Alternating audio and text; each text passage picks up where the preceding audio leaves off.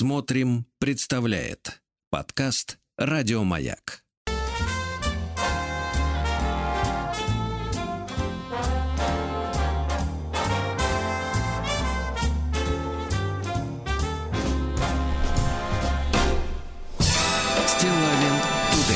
Здравствуйте, дорогие товарищи. Здравствуй, Владик. Здравствуй, Сергей. Я сейчас буду делать вам выговор. ну давай. Потому что Опять вы... Опять хорошо? Нет, вы включили мне опять мелодию без слов, не считая Сухова. Вот, и она заставила меня оказаться наедине с моими мыслями, и я был шокирован, ну, ясно? Ну-ка давай, ну расскажи, чего Подум... Такое что нельзя подум... рассказывать, чувак. Такое нужно одному. Значит, понимаю. давайте о том, что можно. Давай. Давайте вот, вот новое название программы, рубрика «О том, что можно говорить». Да. Ну, впрочем, мы так и работаем. Да. Последнее время у нас можно только Акишучи. Последнее время. Не то чтобы можно, но я, честно говоря, под, под грузом э, вот э, целой Подустали фуры. люди от Кижучи. С Кижучем, да, конечно, немножко утомлен. Вот, вчера появилась хорошая вещь. Вы знаете, вот э, и с точки зрения социологии, и межполового диалога какого-то, mm-hmm. такая характерная история. Вы наверняка видели у меня в телеграм-канале Стилавин Today, я опубликовал из, известие о том, что японцы вот с пафосом собрали пресс-конференцию, на которой, значит, э, показали мужские ажурные трусики. Фу! Вы можете посмотреть э, значит, лицо э, значит, швеи у меня там в телеграм-канале. Вот. И вы знаете, я давайте я почему это говорю, потому что вышла реакция на эту, значит, на эту публикацию. Значит, э, трусики, э, их описывают как, значит, ажурные трусики с формованным передком, э, который, соответственно, делает ношение долгосрочно, ну, не знаю, на, человек на вахту, что ли, в них уехать должен, и потом снять по возвращению. Ну вот, значит, долгосрочное ношение удобным, влага отделение идет, да, кровообращению не мешают, удобные, красивые, семи цветов.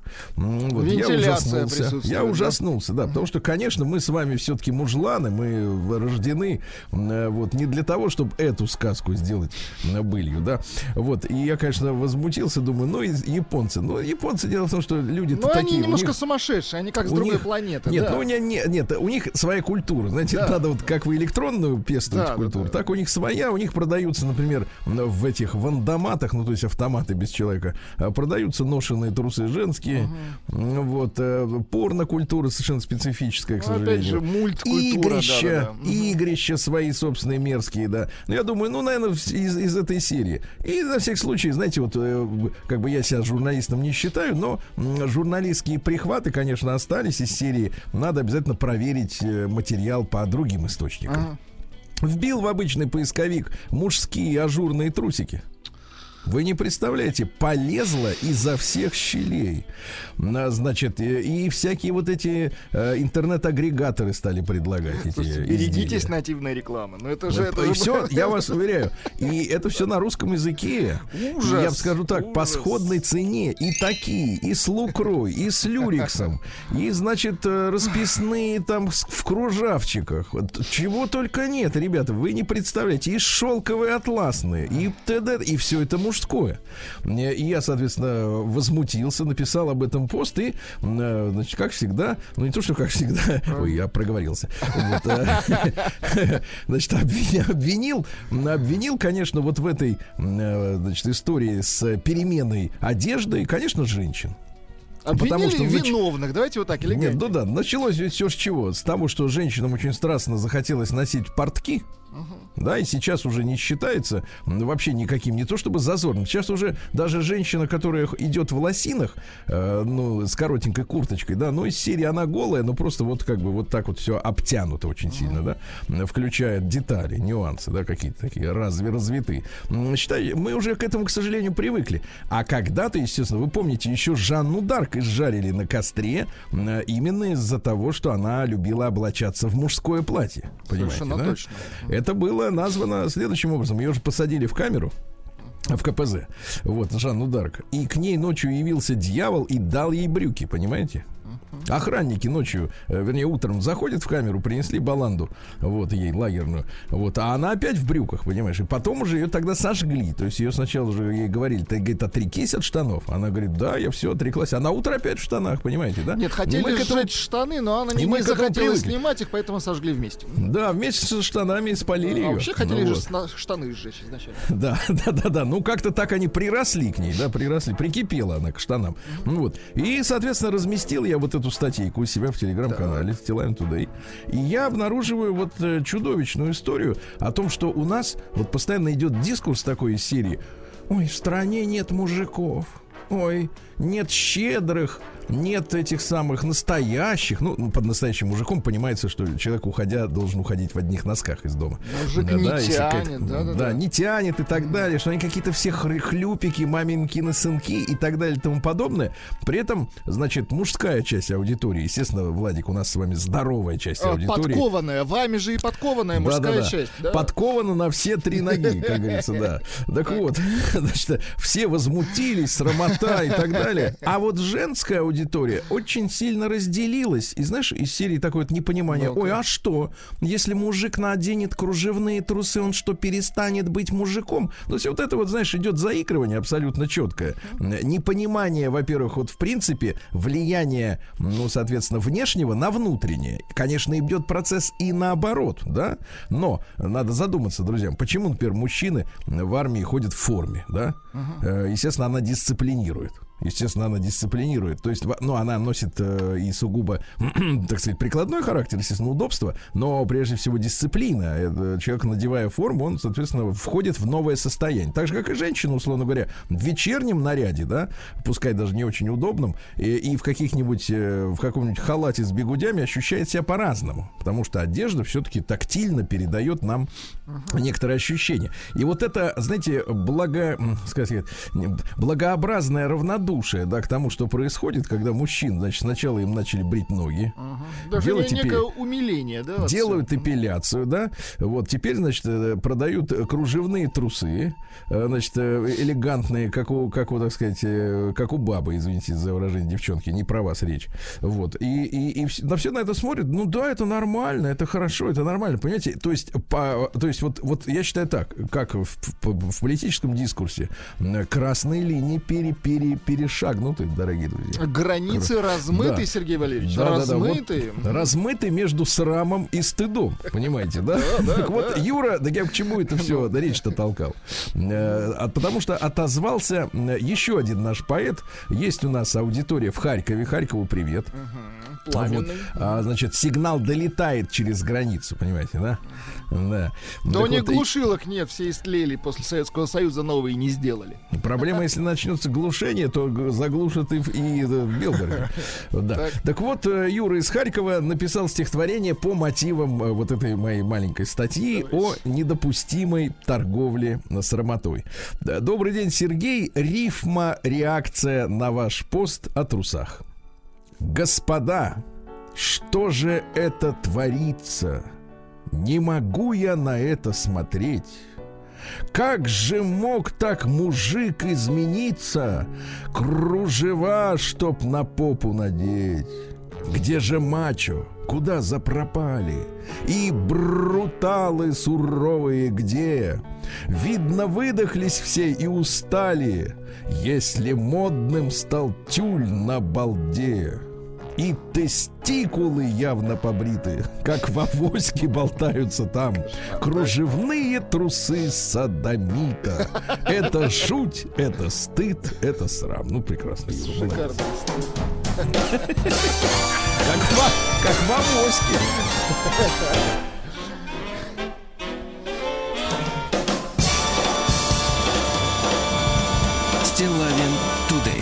Так, ну получил, э, ну, все-таки публика разносторонняя. Красивая девушка Катя Плетнева прислала нам крик. Помните, мы вчера с вами говорили о животных? О собаках. И сразу как тему намечаешь, люди станут, начинают пристально смотреть по сторонам. Добрый день. Недавно смотрела по телеку передачу про корма для животных. Там одна болезная рассказывала, как кормит свою собаку веганским кормом. Да, Мол, я вегетарианка, и значит, моя собака тоже. Я, конечно, полезла в интернет посмотреть, действительно ли такие корма продают. Оказалось, совсем несложно такой корм в кавычках отыскать. У меня тоже есть собака, пишет Катя.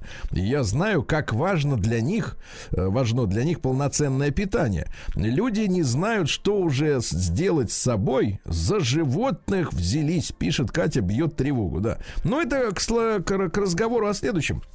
Э, дело в том, что мы воспринимаем другие живые существа, ну, в принципе, как наша собственность, правильно?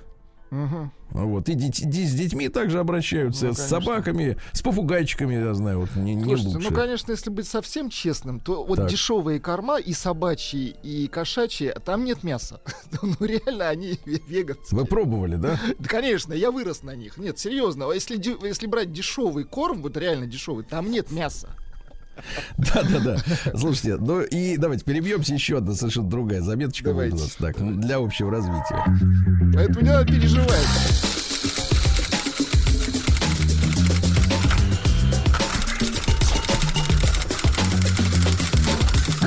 Приемная нос. Народный омбудсмен Сергунец.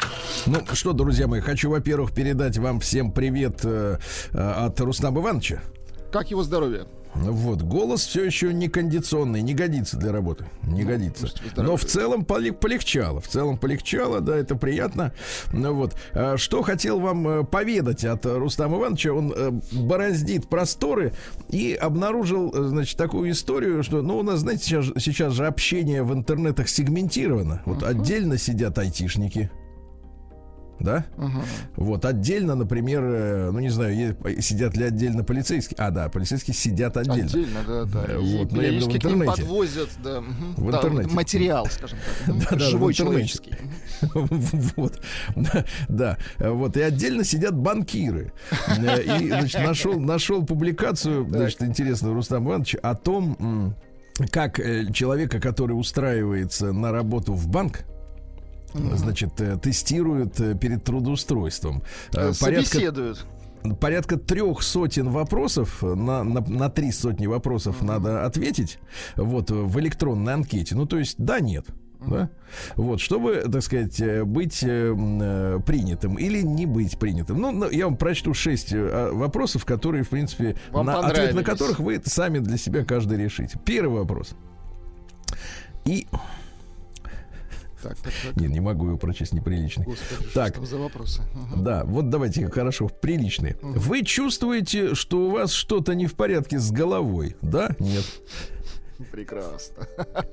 Вы обычно слышите голоса и не знаете, откуда они идут. То есть на психических выявляют. Хорошо. А вы боитесь сойти с ума. Угу. Да. Вам легко регулировать свой стул ну и так далее. И там, значит, все крутится вокруг головы и стула, соответственно, вход-выход. Вот. Так вот, э, э, тут история такая, и люди возмущаются, мол, как это, три сотни вопросов вот на такие интересные темы. А дело в том, что народ-то не слишком э, сильно знаком э, с системой э, психологического тестирования человека. Uh-huh. Дело в том, что людям кажется, э, что вот отвечая или не отвечая, знаете, как это, это как в американском посольстве. Э, вопросы в анкете из серии «Вы хотите совершить теракт на территории США?» Ну вот он э, задается. То есть люди, которые в России проходят этот тест, они, в общем, все в первый раз э, вы, выходят с выражением лица, так они что, идиоты? вот. А здесь, значит, это сообщение. Вы боитесь сойти с ума, да?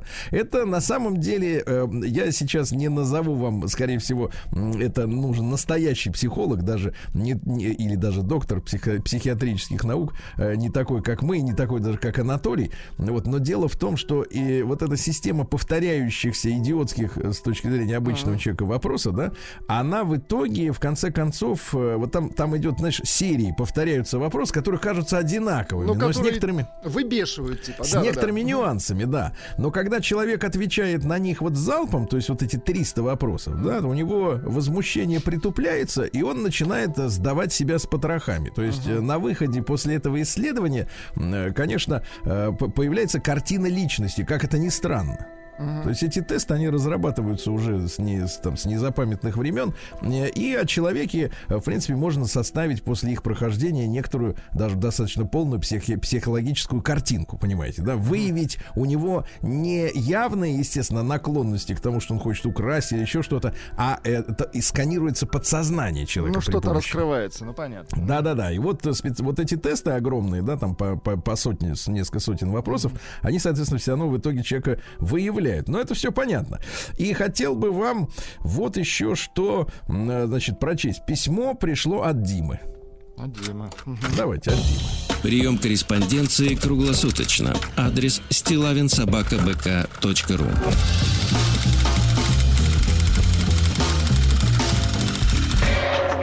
Фамилия Стилавин 2 Л. Дима пишет. Сергей, хочу рассказать вам свою историю. Вот. Пусть молодое поколение не наступает на мои грабли. Я в начале лета развелся. Двое детей. Девочки 4, мальчику 9. Женат был 11 лет. Была обычная семья. Последние года три жене просто сорвало голову. Каждый день скандалы. Домой шел как на войну не уделяешь, отдавай все деньги. С учетом того, что за годы брака появилось все. Машина, взял двухкомнатную квартиру в ипотеку около метро в Москве. Восемь лет самостоятельно выплачивал ипотеку, плюс параллельно еще была съемная квартира. Содержание семьи, коммуналка, развлечения, все на мне. С нее не брал ни рубля. Все, что она зарабатывала, тратила по своему усмотрению.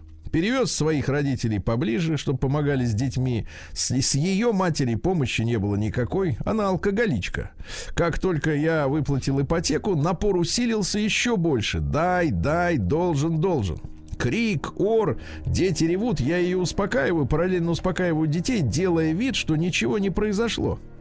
Начала пропадать на курсах саморазвития фитнесах, маникюрах, ну или у мужиков, мне уже по барабану.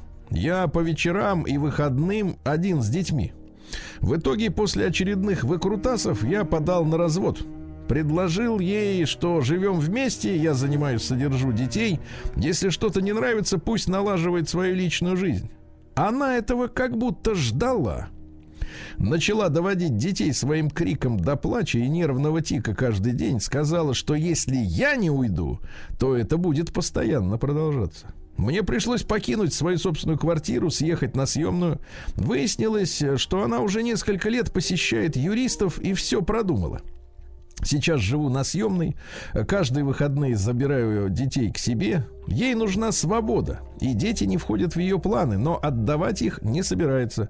Получив все, она не останавливается, требует э, через суды все деньги мира, чтобы я работал только на нее. И, надо сказать, выигрывает их, так как для государства женщина с детьми по, ума- по умолчанию святой человек.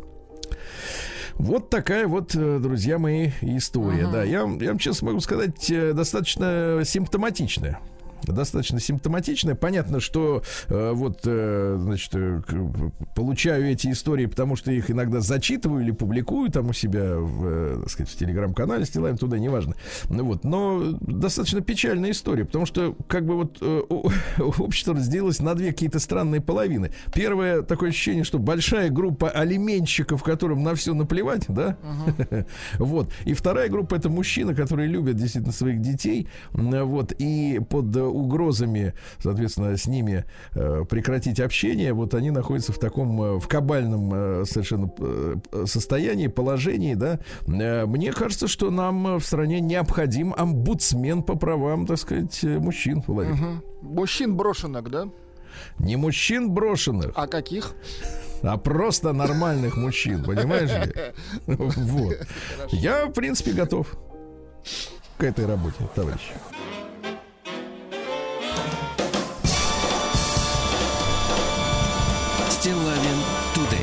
Товарищи, ну что, сегодня большой праздник, 27 января, естественно, день полного снятия блокады Ленинграда. Uh-huh. Да. Вот, дорогие земляки, с праздником. Э, день равноапостольной Нины, просветительницы Грузии. Понимаете, uh-huh. да. День печати МВД России. Вы когда-нибудь видели вот газеты, журналы, которые МВД выпускаются? Россия. МВД правильно, потому что это секретные журналы, ясно? Вот. Да за одну статью на моем столе, понимаешь, любой вор пол жизни отдаст. Да. День памяти жертв э, Холокоста. Советские войска освободили сегодня Освенцим. Да. День благодарности наставнику. Вот скажите, у вас кто вас, вот, в принципе, учил на барабанах стучать? Да как-то сам. В основном сам, да, ви- ви- видео наставники были, Сергей Валерьевич. Смотрел так, присматривался, как они вот это выступают. Зрение хорошее было, да? Ну, тогда да. Да, да, да. Солнечный кофе сегодня, день солнечного кофе в Исландии. Дело в том, что многие районы Исландии погружаются в кромешную мглу. Понимаете, да? Потому что рядом полярный круг, гористый рельеф, солнечные лучи не доходят. Но они собираются, пекут блинчики, заваривают кофеек, пьют. Вот видите, да? Сегодня день танца со своей стеей, со своей тенью. Да. Ну, мы так. предпочитаем бой. С да. тенью, конечно. Э, день шоколадного торта. Э, дальше сегодня Всемирный день молока отсоса. Ну, Наши вот поздравления это. всем, кто да, да. сопричастен. Да, да, да. День несочетаемых цветов в одежде. Вот скажите, вы как человек таких глубоких а, а, а вкусовых кажется, предпочтений. Уже нет таких несочетаемых. Сейчас уже правильно. все. Правильно. Сейчас говорят так, что даже сочетаемое это пошло. Вот, когда у женщины туфли и сумочка одного цвета, Цвет. это мерзко. Да, да, мерзко. Да, да, ну что, ну у нас есть и свой народный праздник. Международный день портвейна, ребята. Международный день портвейна. Завтра отметим. Вы все переносите, да? Вот ну, все. потому что, ну кто Вы четверг, переносчик. переносчик. Ну что, в этот день, в 1593-м, Джордана Бруно бросили в тюрьму Инквизиции в Риме. Ну, говорят, Понимаете, да? он был, да. Да, дело в том, что вообще он был монахом. Угу. Тут какая история-то? А потом стал еретиком. Понимаете, да? То есть э, вопрос богословский, конечно, конечно. Э, причем, защищаясь, Бруно э, почти убедил венецианских инквизиторов, что их расхождение во взглядах на природу вещей носит философский, а не теософский, то есть не богоборческий uh характер. Но римская инквизиция настояла на выдаче ученого и мыслителя и семь лет лет пыталась его... Представляете, они же не сразу сожгли-то. Да, пытались вразумить, конечно. Они 7 лет ему говорят, слушай, чувак, ну вот тут не прав, здесь угу. не прав. Ты отрекись и пойдешь гулять дальше. А он упертый, понимаешь? Угу. А что говорил Жеглов? Упрямство – первый признак тупости. Ясно? В 1621-м Томас Визи, Виллизий родился. Это английский анатом и врач. Во-первых, он открыл сахарный диабет. Молодец. Понимаете? Изобрел собственную настойку опия. Ничего себе. Собственную. Но это для того, чтобы китайцев э, умершвлять. Ну, когда не да? очень хорошо, да. Да, да, да, да, да. Использовал ее в различных э, конвульсии успешно этой настойкой лечил. Ну, такое, это универсальное средство, да. на самом деле. Нерегулярный стул. Слушайте, нам вот. тут прислали скан. Да. Оказывается, был журнал издания «Советская милиция». 83-й год. Прекрасная обложка. Понятно, что было. А сейчас-то вот сейчас ты видел? Сейчас непонятно. Да. А сейчас все засекречено, естественно. Значит, рвоту, плеврит. О, вы представляете? Да, да, да. Уиллис считал, что опиум побеждает часть животной силы человека в мозге, понимаете? И вызывает здоровый сон, который сам по себе считается лучшим лекарством, понимаешь? Прекрасно. Вот они так, в принципе, тогда и лечили лечили. Да, да, да. Да, и что самое интересное, именно Уиллис впервые-то заговорил открыто и настойчиво об опасности бесконтрольного применения. Ну, наверное, скорее всего, тянул одеяло на себя, говорит, вот при моем контроле mm. можно. Да, да, да. Вот мой вот. раствор действует, а. Да, ну что, в 1756-м Вольфганг Амадей Моцарт родился, наш замечательный композитор, то есть не наш, но, в принципе, это наше общее достояние, Вундеркинд, да. Дайте-ка нам, пожалуйста.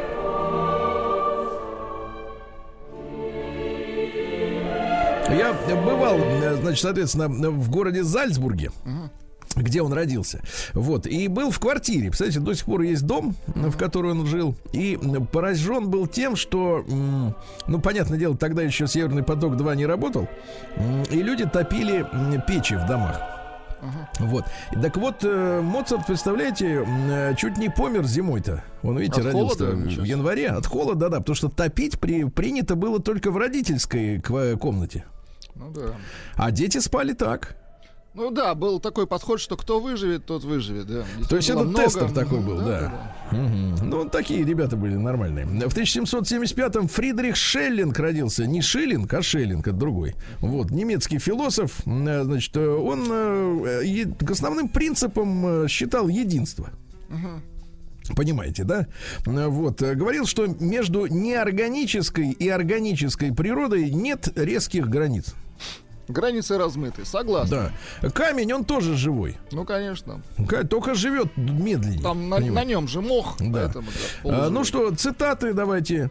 Объект это не что иное, как время, фиксированное исключительно в настоящем. А? Хорошо сказано. Вот это да. интересно, да? Дальше. Архитектура, музыка в пространстве. Понимаете, да?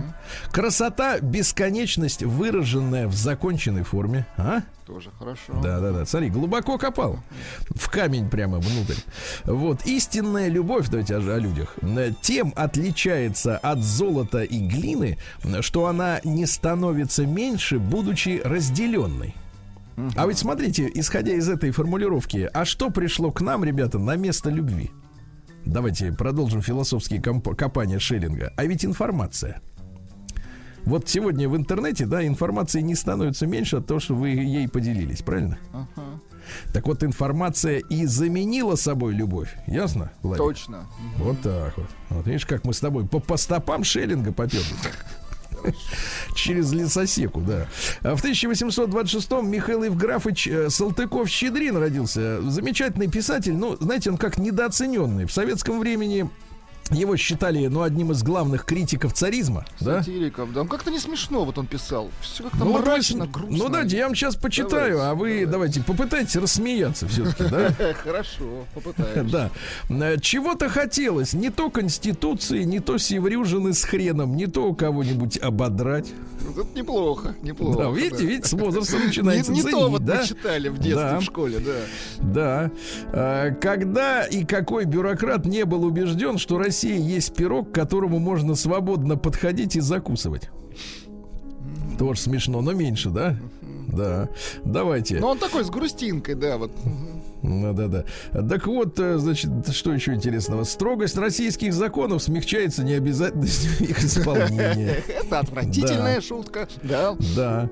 А, у нас нет середины. Либо в рыло, либо ручку, пожалуйте. Это да. Да. Mon cher, говаривал Крутицын, разделите сегодня все поровну, а завтра неравенство все-таки вступит в свои права. Да. Ну и что? Э, не прошло еще четверти часа, а мне уже показалось, что теперь самое настоящее время пить водку. Какой. Вот видите, как вы умеете смеяться, да? Вам главное, главное, понимаете, вот педагогика в чем заключается? Чтобы каждому ученику подсунуть крючок именно на его, не как говорится, то мы читали в детстве. Да, не те, не те не те. Да. Ну и что? Идиоты вообще очень опасны. И даже не потому, что они непременно непременно злы, а потому что они чужды всяким соображениям и всегда идут на пролом, как будто дорога, на которой они очутились, принадлежит им одним. А? Вот. Или, например, в болтливости скрывается ложь. А ложь мать всех пороков. Точно, а? да. Хорошо, ведь, но тоже уже не до смеха, правильно? Да. Ну и, наконец, давайте. Талант сам по себе бесцветен и приобретает окраску только в применении. Тоже хорошо. Да. А сегодня в 1832 году можно было бы отметить, э, что же получается, 190-летие, товарищи. Со дня рождения Чарльза Доджсона. Это тот самый Льюис Кэрролл, который дружил с маленькими девочками. Угу. Ну, в хорошем Занимался смысле дружил, да. математикой, да, и обещал написать книжонку про, так сказать... И вот, написал. Угу. Потусторонние дела. Ну, говорят, там воплощена в Алисе, в принципе, вот эта история с, э, с пятым измерением, с шестым. Угу. Ну, то есть он вот туда ушел, понимаете, да? Там мозги-то заворачиваются когда читаешь. Да, У вас да, нет? Да. Чтобы оставаться на месте, нужно очень быстро бежать. Вот, Это да. очень хорошо.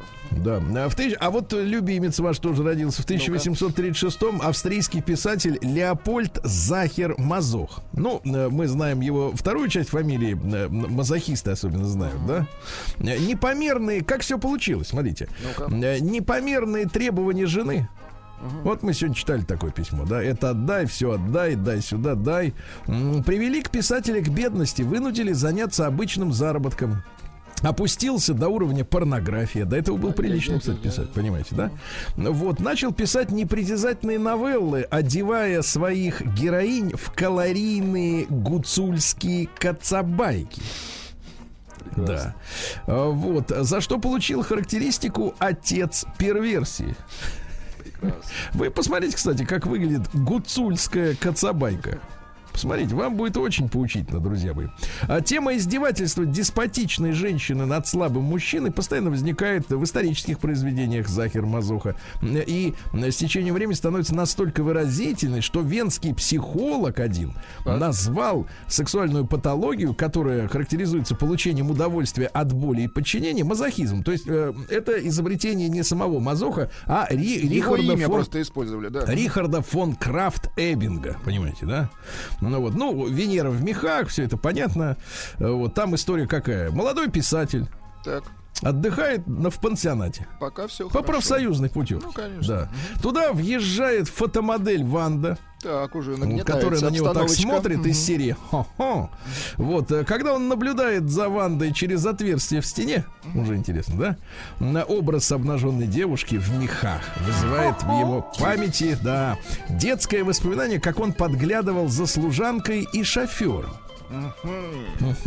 А когда его поймали за, подка- за подсматривание, она его сильно ударила, но прислонив к груди к своей. Понимаете? И это пробудило в мальчике склонность вот к пороку. Понимаете, да? Ну, цитаты какие? Цитаты, кстати, приличные. Мы верны, покуда любим. А? Да. Неплохо. Что да, что да. Во Хорошо, всей нет. да-да, смотрите, да. Э, Мужчина всегда следует принципам, даже если он эгоистичен, своекорыстен и зол. Женщина же повинуется только побуждениям. Не забывай этого и никогда не будь уверен в женщине, А которую он ты еще и сексист. Ну, прекрасно. Сексист, самый Наш настоящий. клиент. Или, например, да. Какое счастье прильнуть устами к ее так неразборчиво, устам, замереть в ее объятиях и видеть ее потом, когда она, вся изнемогшая, вся отдавшись мне, покоится на груди моей, а глаза наши, отуманенные упоением страсти, тонут друг в друге. Ну, эротоманство, правильно? Он Да. очень порочен, конечно. да. Очень порочен, да. Ну и что? И в 1839-м Николай Иванович Бобриков родился, генерал-губернатор Финляндии, которого убили за то, что он активно прод- продвигал русский язык на территории княжества финляндского. Ну, ясно. Было, было, было, было, но прошло. Да, а, друзья мои, 27 января сегодня в 1841 Архип Иванович Куинджи родился, художник замечательный, да?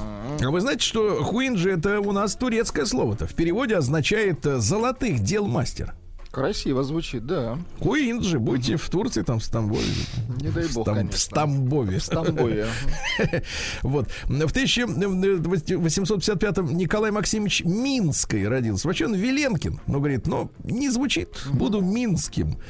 Поэт, драматург и философ, и переводчик. Э, Ну, давайте я вам стихи прочту, да? Давайте. Полночь бьет, заснуть пора. От чего-то страшно спать. С другом, что ли, до утра вслух теперь бы помечтать? А? С другом. э, С другом, да. Или, например, не до песен поэт, не до нежных певцов. Ныне нужно отважных и грубых бойцов. Ну, это уже гражданская война. Да. В этот день, в 1859-м, Вильгельм II, третий император Германии, который объявил России войну, вот. Ну и, в принципе, в, этой, в этом пожарище все и, так сказать, и подгорело. Э, В тот же день родился Павел Николаевич Милюков. Кадет, э, конституционный демократ, э, ну, один из тех вот подлецов, которые расшатывали государство, как только могли, изо всех своих э, сил. Вот. В 1879-м Павел Петрович Бажов родился сказитель. Нравился вам каменный цветок-то? Ну, ничего такие. мульти- Кстати, занимался и практическом, э, практической работой, да. Осенью 1920 года возглавил продовольственный отряд. А вот это хорошо, Вот. да. Да, отнимал у крестьян, так сказать. Последнее. Это да. хорошо, молодец. Да, э, вот э, в этот день, э, в 1918 году, началась гражданская война в Финляндии. Да, потому что там тоже были красными, они их звали пуники. красные, это пулники. А были белофины, которые по-фински валькойсет. Вот вам больше пуники или валькальсет нравится? Вообще все очень плохо. Много они друг друга это перебили? Перебили, да, там потери на тысячи людей, да, да, конечно, там было много уничтожено. Причем в Финляндии жили и русские, об их судьбе вообще никто не, э, так сказать, особенно задумывался. Э, Потери примерно, я вам скажу, около 40 тысяч человек. Такие. Ну, конечно, с миллионами, с миллионами, с миллионами на территории э, Российской э, социалистической федеративной Советской Республики, наверное, по, по сравнению не идет, но тем не менее. А в 1926 году в Лондоне шотландский изобретатель Джон Берт впервые продемонстрировал телевизор, который основан на механической системе передачи изображений. Помните, у нас в эфире были специалисты из политеха, из политехнического музея, вот, где мы рассказывали об устройстве этого механического телевизора. Понимаете, да? Римма Федоровна Казакова. Сегодня мы отмечаем 90-летие со дня рождения. Вот, замечательная, э, замечательный поэт, да? Вот, давайте я вам скажу так. Быть женщиной, что это значит? Какую тайную владеть? Вот женщина, но ты незрячий, тебе ее не разглядеть. Вот женщина, но ты незрячий, ни в чем не виноват, не зряч. А женщина себя назначит, как хворому лекарство врач. А? Хорошо, хорошо. Или, например, такое, да? э, Что-нибудь вот. э, Мы молоды, у нас чулки со штопками. Нам трудно, эта молодость виной, но плещет за дешевенькими шторками бесплатный воздух, пахнущий весной. У нас уже не куклы и не мячики, а как когда-то грезилось давно, нас в темных парках угощают мальчики качелями и квасом и вином. А? Прекрасно. Угощают, да. Вот. Ну и, наконец, э, давай так. Не ходи за мной, как за школьницей. Ничего не сули. И не хочется, и не колется. Ни судьба, не суди. Я еще ничуть не вечерняя. Я пока на коне. Я еще такая ничейная, как земля на войне. А? Какой образ? Неплохие стихи, да. Не, не нормальные стихи, я вам так скажу. Вот, э, в 1944 году Ленинград полностью освобожден от блокады. Еще раз, ребят, Еще поздравляем. раз, да. Операция «Январский гром» называлась, да, или «Нева-2», иное название. А В 1948 году Михаил Николаевич Барышников, всемирно известный э, деятель балета, да, Вы вообще так уважаете балет, в принципе? в принципе, как то, что не могу, да. Хотя, хотя, Хотя. прикоснулся к этому искусству. А вот как относитесь к этим, к сбежавшим? Сбежавшим? Да. Ну, конечно, это, был, это была слабость. Слабость, да.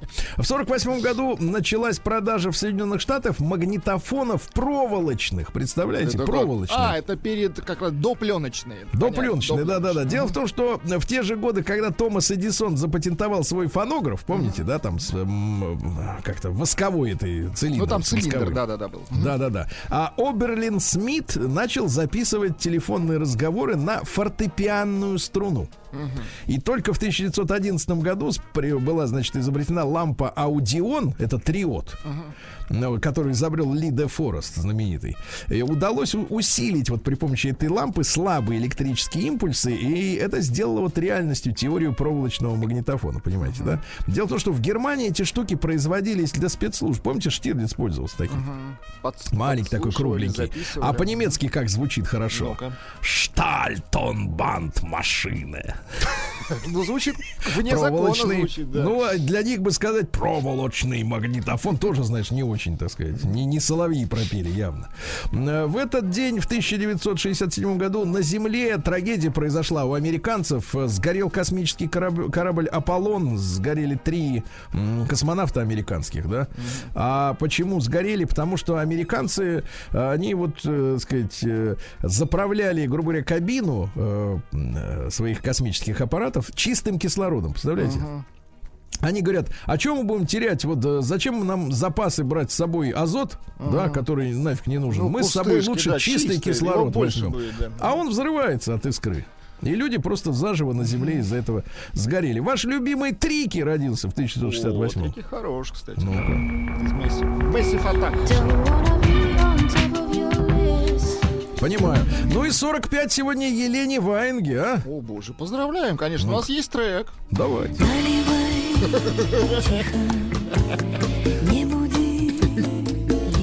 Вот. Ну и в 79 году родилась красавица, одна из немногих, честно говоря, в западном кинематографе.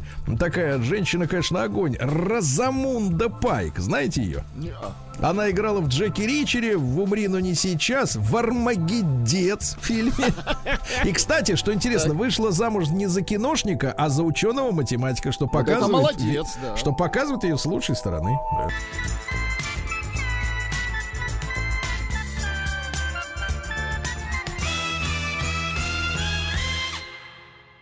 Стилавин Тудей. Ну что ж, товарищи, э, сегодня легкий снежок в центральной России, где-то минус 7, такая почти что комфортная обстановочка, да? А как там в Воркуте? В Воркуте минус 15. Как с куста. чтобы песней своей помогать вам в работе, дорогие мои. А Воркутинцы? Очень А? Или воркутяне? Это надо уточнить, товарищи. Да. За торговлю наркотиками осужден воркутинец. От. Да, да, да. Семь лет находившийся в бегах. Семь лет не могли взяли. поймать. Отвратительно. Семь лет, да, да, да. Дальше. А вот другое сообщение на примерно на ту же тему. Уроженец Воркуты 12 лет скрывался от правосудия. А? Видите, можно Какие и они дольше. скрытные воркутяне. Можно и дольше, да. Воркутинец стал жертвой лжеброкеров, лишился более миллиона трехсот тысяч рублей. Ну когда же вы перестанете отвечать на эти звонки-то, а? Слушайте, ребята, значит, история такая. Э, Вы уши внимательно настраивайте, там же все просто. Вы снимаете трубку, там сначала тишина, а потом по- появляется шипение. Подключается канал, понимаете, другой. Ну, прекратите вы отвечать на эти звонки. Ну что, че- зачем этим занимаетесь? А Воркутинка, вот, пожалуйста, вернулась из отпуска и обнаружила пропажу золота. На 60 тысяч рублей. А сотрудники УГРО установили, э, что причастна подруга доченьки. Девушка 2004 года рождения, вы представьте, 18 лет уже состоит на учете, э, значит, в комнате по делам несовершеннолетних. А? Обчистила подружку. Обчистила Прекрасно. мамочку подруги. Ты представляешь, а какая дрянь, а? В Воркуте врачи и работники сферы образования выслушали приговор за взятки от шахтеров. А? Хорошо, что выслушали. 38-летняя житница Воркуты дважды ударила сожителя ножом и ушла из дома. Тот говорит, чё? Ухожу, говорит, и все. Нож, нож в снег, нож в снег, да. Ну, хорошая новость, давайте. Воркутинские пожарные спасли женщину из, э, так сказать, задымленной квартиры. Молодцы. Настоящие герои, да, они у нас есть в каждом регионе. Ну и, наконец, закончим таким бытовухой. В Воркуте ранее судимый мужчина вынес из магазинов несколько бутылок виски. Знаете, растет культура-то, да, Настя? Повышается уровень благосостояния. Стилавин Тудей. Да, да. Раньше перли ящи водку, а теперь виски, понимаете? Проникает, проникает, да, вот цивилизация. Западная культура, да?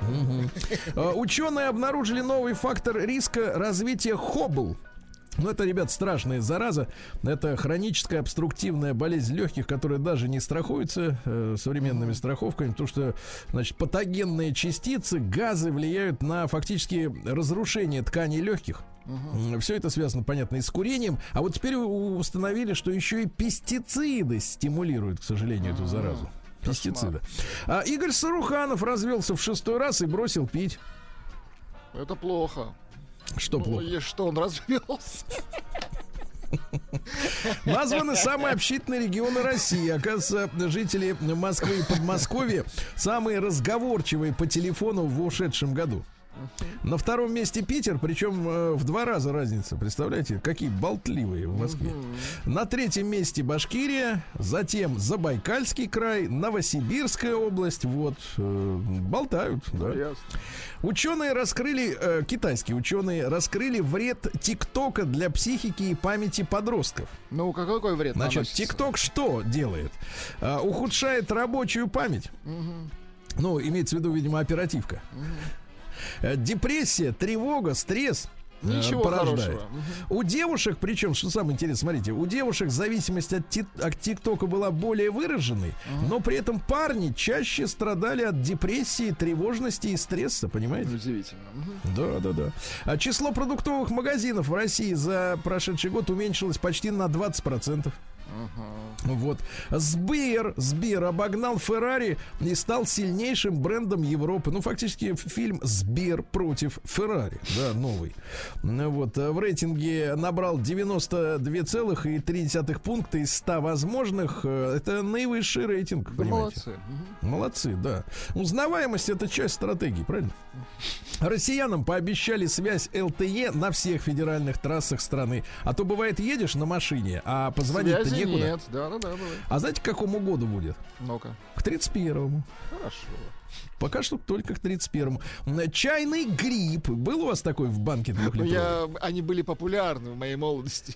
Да-да-да-да-да. Такой с кисловатенький, да? что-то да, с марлей, баллоны, эти да, трех- да, марля сверху, гриб внутри. эти баллоны. Ну, выглядели Да, да, да. адски. Так вот, оказывается, вот смотрите, мы все смеялись, да, в, в- в 90-е и последние годы. А оказывается, мембраны чайного гриба справляются с задачей отфильтровать воду на 40% лучше, чем вот эти все механические фильтры, которые у нас есть. Интересно. Мгм. Так что надо брать чайный гриб. Там еще чага есть, брат.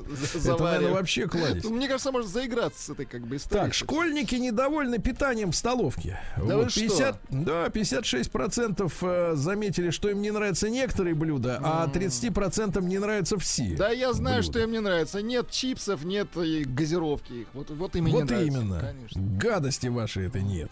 Вот, половина жалуется на то, что пища не горячая. Но зато рак пищевода вам не грозит, ясно? Вот. Налоги и штрафы по номеру телефона могут, можно оплатить будет в России во второй половине этого года. Хорошо. Телефончик вбиваешь и все, и знаешь, что как, да. А, три самых э, популярных ноутбука объявлены, так сказать, у наших людей. Я не поверил своим глазам. На первом месте Apple MacBook Air. Представляете? Ничего себе. Ага. Ага. Вот. Режиссер Долин, э, значит, соответственно, Режиссер? Олег, Олег Долин. А, Олег Олег. Долин.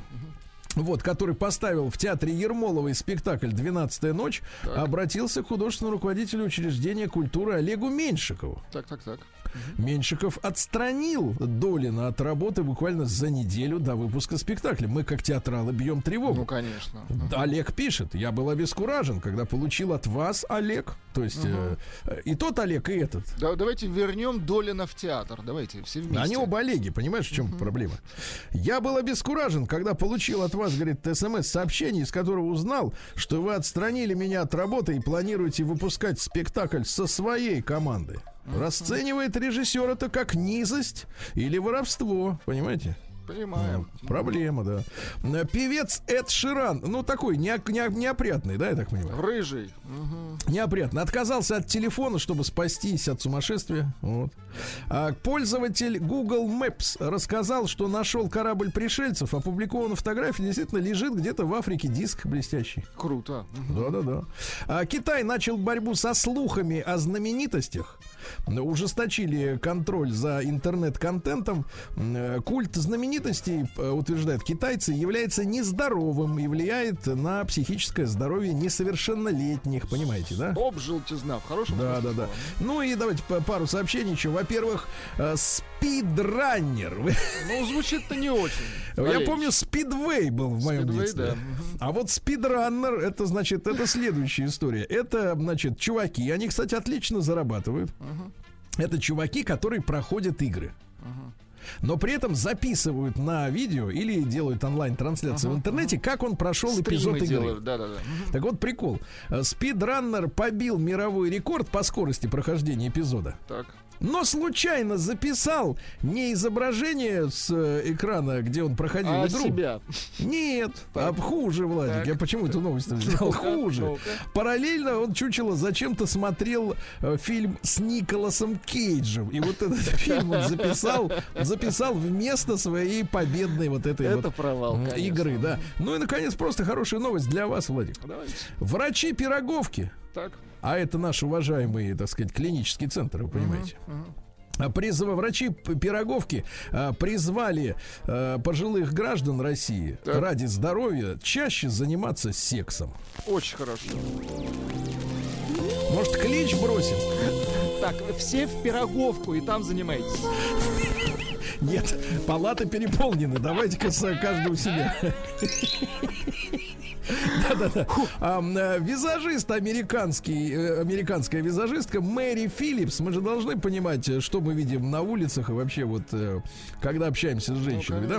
Визажист, который раскрашивает лица таких актрис, как Хейли, Хейли Бибер. Даже не знаю, кто это такой. Ну, раскрашивает каких-то женщин. Так. Вот, говорит, что сейчас какой в тренде визаж-то? Ну-ка. То есть раскраска лица. А, свежая, безупречно выглядящая кожа в современном макияже должна быть, смотрите, слегка матовой в Т-зоне. Ты- ты зона. Пожалуйста, найдите, что такое Т-зона э, в плане грима, да, Новых макияжа. слов. А вот на скулах должно блестеть. Понимаете, да? А что же касается, вот вы пока Т-зону ищете, а что же касается Это средств... лоб, нос и подбородок, Т-зона. Ну вот это, Буква- лоб, нос и ну, буква подбородок Т, матовые. Буква Т на лице. Мгм. Матовые, а Так. скулы блестеть должны, да.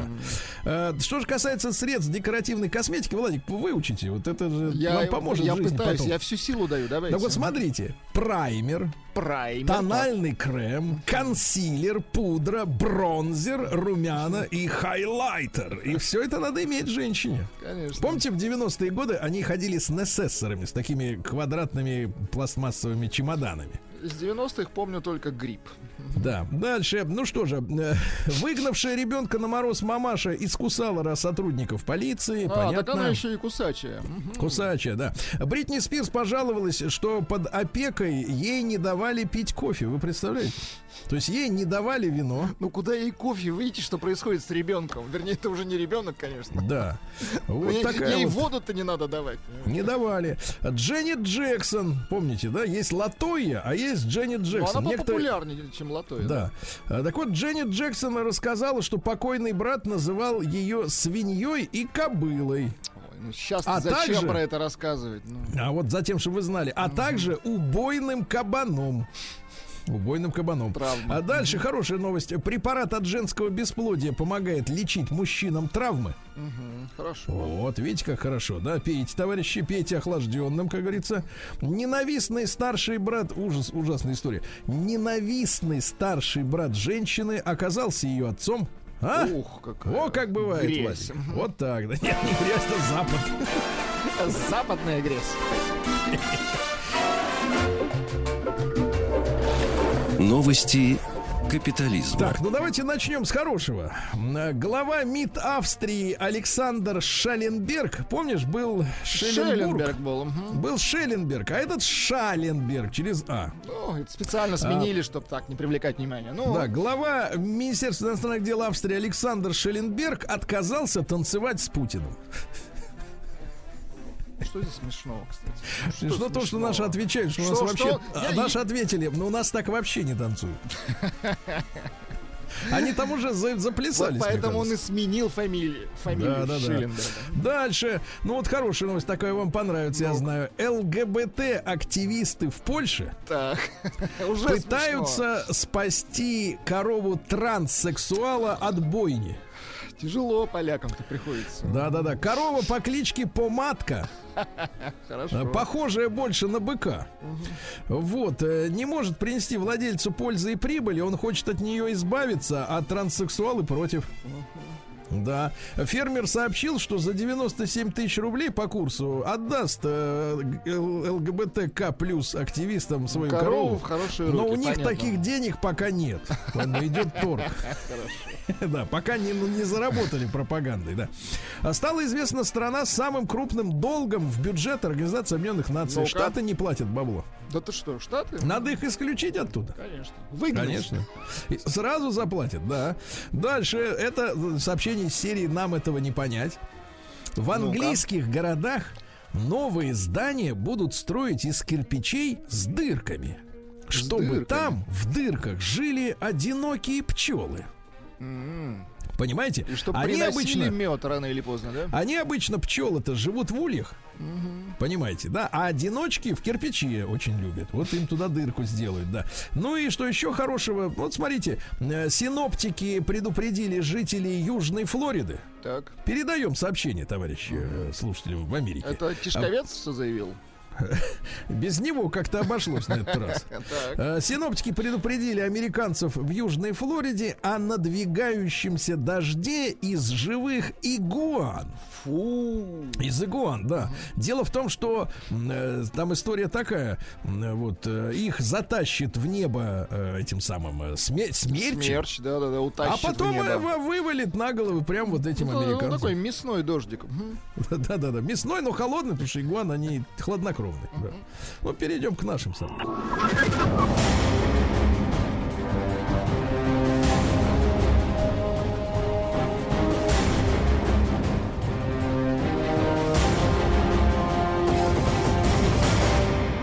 Россия криминальная. Ну что, на тему, опять же, телефонных мошенников, друзья мои, тут надо, мне кажется, начинать уже какую-то, э, сказать, разъяснительную программу, что ли, проводить.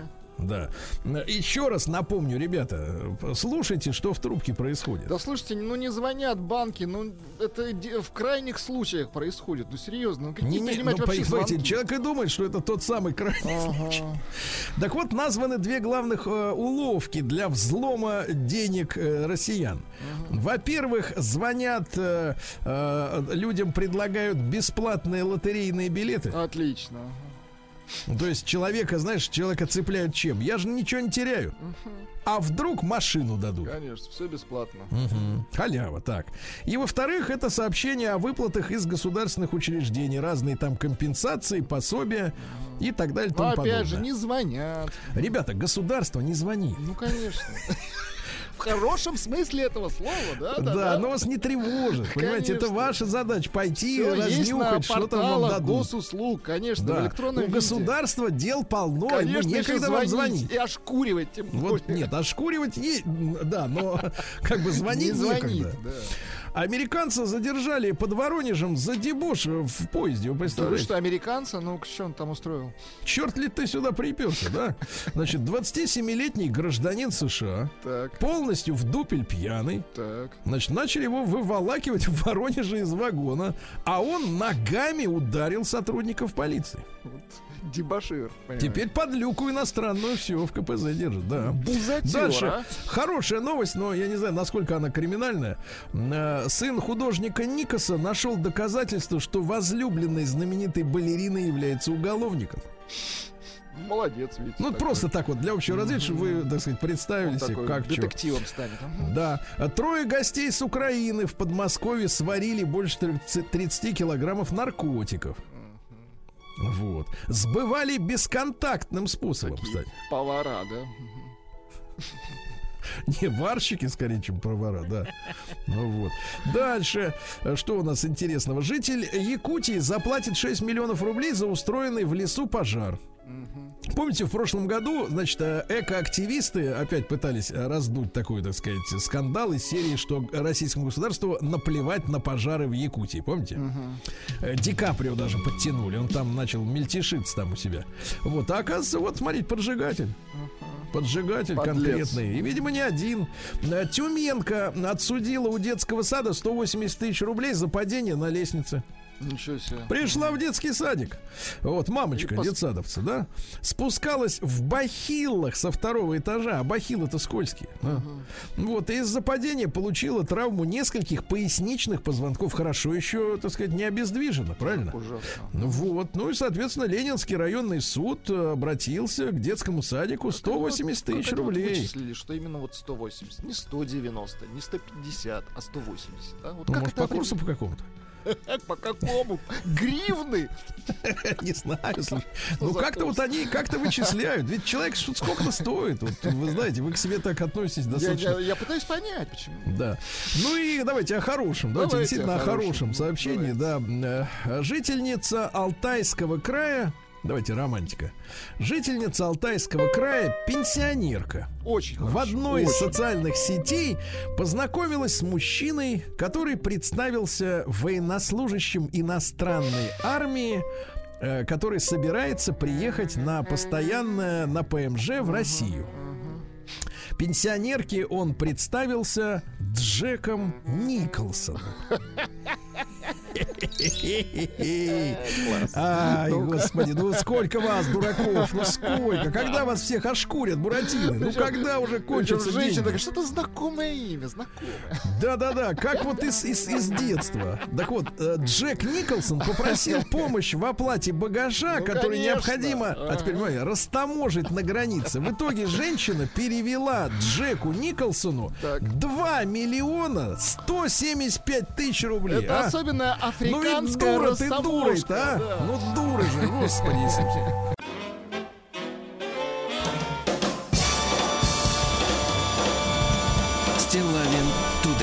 Друзья мои, э, ну что, вчера полыхнуло немножко у нас, да, Владик, с тобой, э, после того, как мы э, ознакомились с таким масштабным, масштабной статьей, э, большое интервью, так сказать, выступление, да, было у Сергея Михайловича Миронова, помните?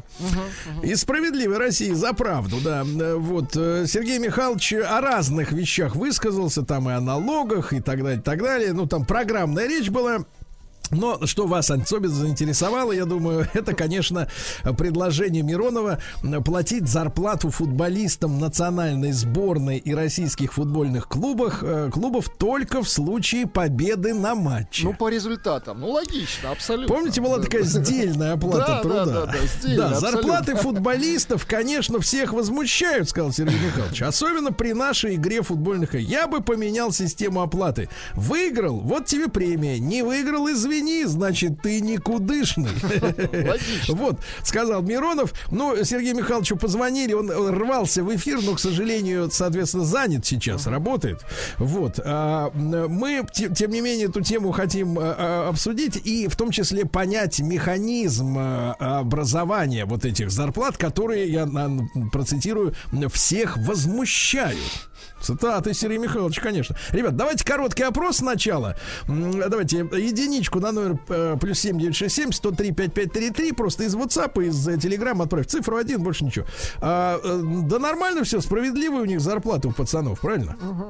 Они Бьются. за- заработали эти деньги, реально. Давайте так, раз платят, значит справедливые, правильно? Че, кто деньгами никто разбрасываться не будет. Значит, это специалисты высокой квалификации, правильно? Ну, а конечно. за меньшие деньги будет еще хуже, правильно? Вот, значит, все, все нормально. Хотя, Тип с другой стороны, куда хуже, я вообще не понимаю. Но вы-то куда лезете, господи, Я не лезу вы? ни в коем случае. Я, Дво- я никто. Цифра 2. Цифра 2. Нет, несправедливо. Значит, Миронов прав. Надо Да. переводить на, как бы, так сказать, На сделку. самоокупаемость. Мгм. На самоокупаемость, да. Но это короткий популистский о- опрос, да. Соответственно, ваше мнение тоже прозвучат. Я э, рад приветствовать в нашем эфире Юрия Белоуса. Э, Это топ-менеджер, президент э, футбольного клуба «Москва» с 2002 по 2008 годы, вице-президент футбольного клуба «Локомотив» с 10 по 11 и генерального директора футбольного клуба «Ростов» с э, 2011 по 2012 годы. Сейчас президент группы компаний «Футбол Маркет». Юрий, доброе утро. Доброе утро. Юрий, ну вот э, если можно сначала э, Сергея Михайловича Миронова э, предложение прокомментируйте, а потом мы к конкретике перейдем. Ну, Миронов молодец, конечно. Он говорит то, что хочет слышать народ.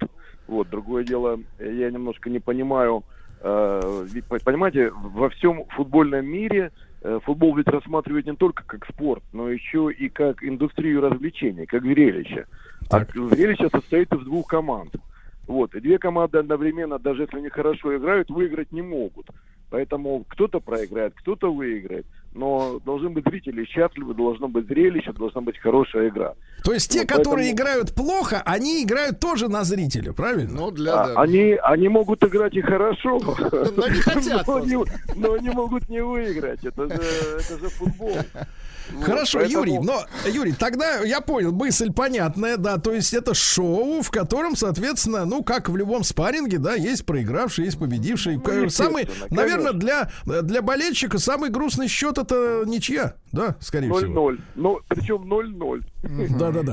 А, Иногда Юрий, бывает и ничья великолепная. Юрий, Да. тогда вы можете пояснить вот этот сам механизм возникновения вот этих зарплат, когда, помню, на этой неделе вышло э, сообщение, там один из новичков, э, я не помню фамилию и клуб, чтобы никого не трогать, да, э, лишний раз, но тем не менее, значит, новичок, мол, пришел в команду, ему положили оклад, оклад, то есть вне зависимости от того, сколько он, как он сыграет, как, как, как, как эффектно он проиграет в нашем, так сказать, в контексте, да, а 6 миллионов рублей в месяц. 6 миллионов в месяц, да? Как-то су- судорожно произношу эту цифру. 200 тысяч в день. Ах! Прямо, прямо по- по- пошло день. по... В день 200 день, в тысяч, день да. тут важная, Ну вот. да, Да-да-да. поправка. Вот, вот как, как эта система, вы можете понять, э, можете нам объяснить слушателям, как эта система образовалась вот таких гонораров? То есть вот Ну, как... я, я вопрос понял. Ну, смотрите, во-первых, э, кто, кого это очень удивляет, но я посоветую идти в футболисты. Значит, получают такие деньги единицы вот, Так. в нашем футболе. Это Ну, первое. А чтобы мы понимали тогда, Юра, маленький ремарка, а сколько у Да. нас всего футболистов и какая доля от них, как вам кажется, получают вот э, такие от 200 тысяч в день? Как прорваться, да. Я просто хочу сказать, это единицы получают, но это надо брать, смотреть футболисты «Зенита», вот, э, с их э, акционером «Газпромом». Это, э, ну, 3-4 клуба, из них не все футболисты и так далее. То есть можно сказать, что человек 30 в нашем футболе получают такие зарплаты, а может быть и меньше. Вот, если брать вторую лигу, там зарплаты, ну, 300 долларов, ну, я перевожу в рубли, значит, а сколько там получается? 20 тысяч рублей и так далее, может, чуть больше. И таких подавляющее большинство в нашей стране. Теперь, говоря о ценообразовании, это очень правильный вопрос и очень важный. Э, Здесь э, две вещи. Конечно, мечта любого генерального менеджера футбольного клуба, чтобы зарплаты были небольшие и большие премиальные за победы. Тут Миронов прав. Но должна быть абсолютно э, заработная плата. Без зарплаты это невозможно, и контракт будет недействителен. Вот, поэтому тут есть определенные регламенты, его нужно соблюдать. Э, Теперь, по сути, что самый основной вопрос? Футболисты должны, ведь мы говорим о справедливой заработной плате, правильно? Вот Да. Если бы футболисты зарабатывали эти деньги, вот как, допустим, там, я не знаю, э, актеры в Голливуде, они снялись в фильме, получили 20 миллионов, а фильм в прокате полтора миллиарда. Вот, все, никто ж не спорит, почему там э, выдающийся Майкл Дуглас получает за съемку фильма 20 миллионов. Все смотрят, идут, потому что понимают, что он эти деньги заработал.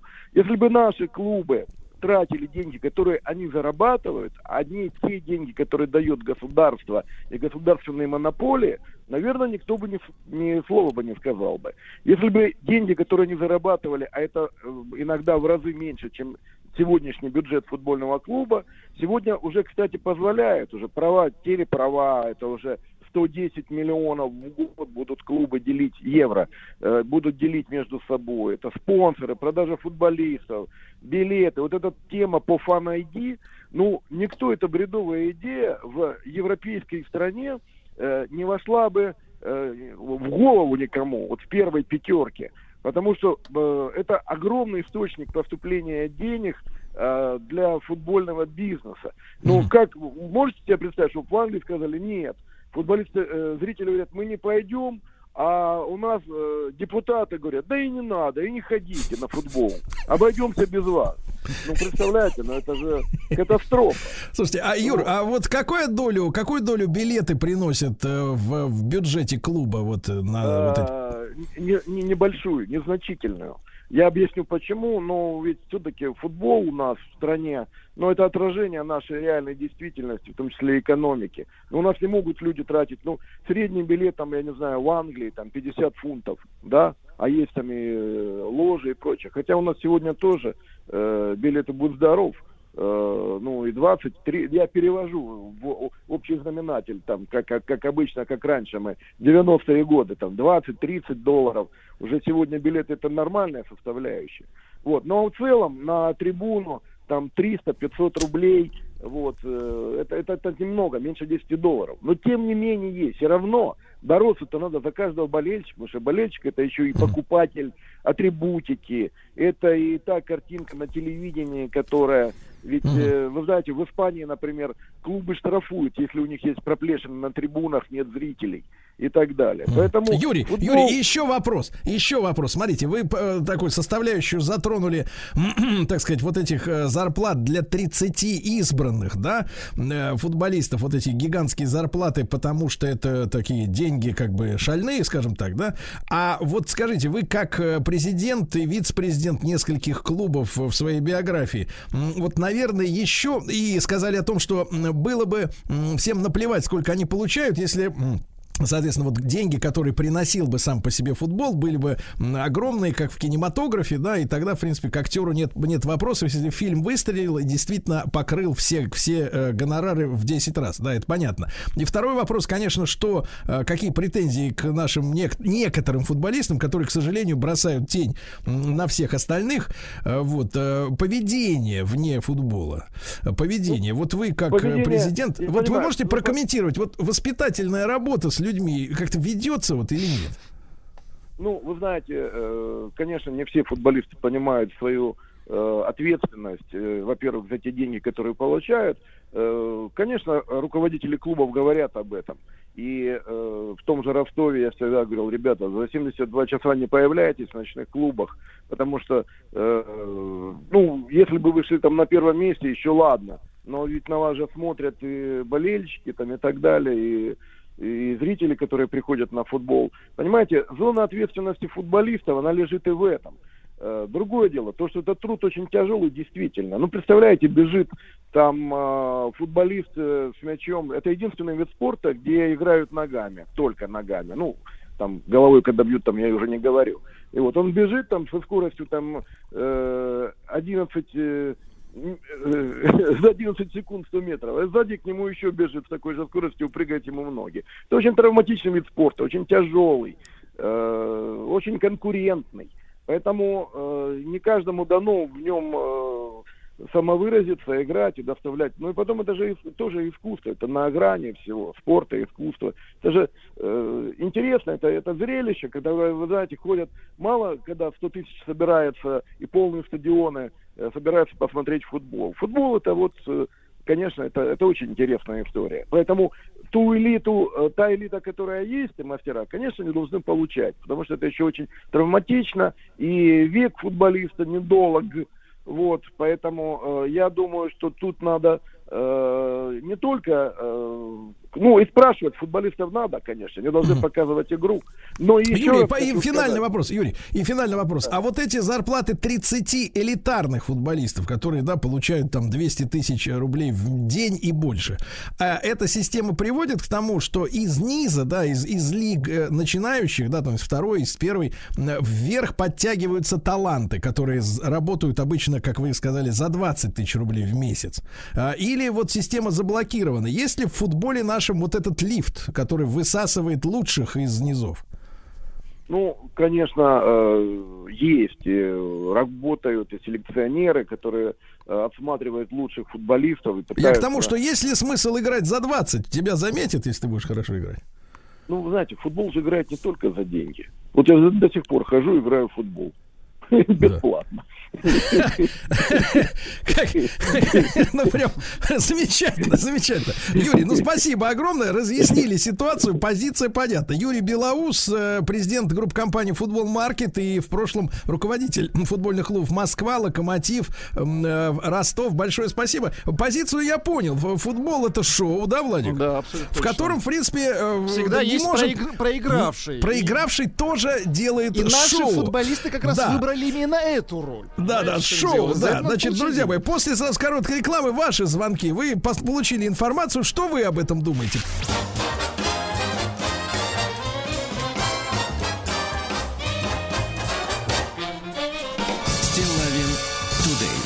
Друзья мои, как строится цивилизованная дискуссия? Сначала вбрасывается повод, то есть э, Сергей Миронов, Сергей Михайлович э, предложил э, платить зарплаты футболистам только за победу. Так? Да. Затем подошел эксперт Юрий Белоус. Он сказал о том, что футбол это, шоу. шоу. Да, а в шоу даже проигравшая сторона должна зарабатывать нормально, чтобы зритель был доволен, понимаете? Потому Чтобы он верил ни- ничья это вообще ни для кого, это вообще ни о чем. Слушайте, ну Это- мы верим, что наши проигрываем. Реально верим. Да, да, да. Вот именно, да, убедительно, я сказал так. Убедительно, да. Давайте, единичка номер плюс семь девять шесть семь сто три пять пять три три. Э, Справедливые зарплаты у футболистов. Они делают шоу, ясно? И вообще вот эти вот все скандалы даже, я бы сказал, это же интересно, правда? Конечно. Интересно, хоть немножко отвлекают от э, коронавируса. Вот. Двойка. Нет, несправедливо. Давайте платить за победу, как сказал Миронов. Ну и давайте ваше мнение, пожалуйста, 728-7171. Э, Гена из Москвы. Геночка, доброе утро. Алло, Да. друзья, доброе утро, да. Ну что? Вы знаете, ну, вот в противовес вот защитнику, который последний выступал у вас, да, хочется, хочется сказать, а вот э, да он там начал утверждать, что вот это трудно, это бегают они там это. Вы знаете, а вот э, де- де- девочки-синхронисты, хочется нашим футболистам сказать, вы в ванну голову засуньте и минут пять без воздуха посидите. Да там, это халява. они- Ванна это халява. Ну, конечно, там Да, все да. красиво. Наши, на- Там наши- свечи, наши- пена. Кон- Наши комазисты какой год подряд уже выигрывают э, КМО трофи Тоже халява. Халява. Пляжные футболисты, то же самое, в принципе. Но, наверное, у нас Ну. слишком дорогие кроссовки, что им мешают бегать. Э, Надо их отобрать. Тяжелые так, так. Гена, не, не конструктивно, не конструктивно. Вам же сказали, А проиграть констру- тоже надо нет, красиво. а, нет, Конечно. нет, констру- конструктивно я готов, вот я на футбол не хожу, но я готов заплатить деньги, чтобы его по телевизору не показывали, например, или чтобы они просто не выходили. Это возмутительно. Давайте. Все, все, Геннадий, успокойтесь. Принимаем волокордин. слишком Так, жестко, да. давайте Сережа из Челябинска Давайте. послушаем. Ему 46. Сереж, добрый день, доброе утро. Э, Добрый день, ребят. Да хотелось бы немножко дополнить, Юрия. Э, Дело в том, что вот у меня сын тоже профессиональный спортсмен. Мы в Челябинске, знаете, фабрика хоккея, хоккеист, поэтому как бы, ну, это рядом с футболом.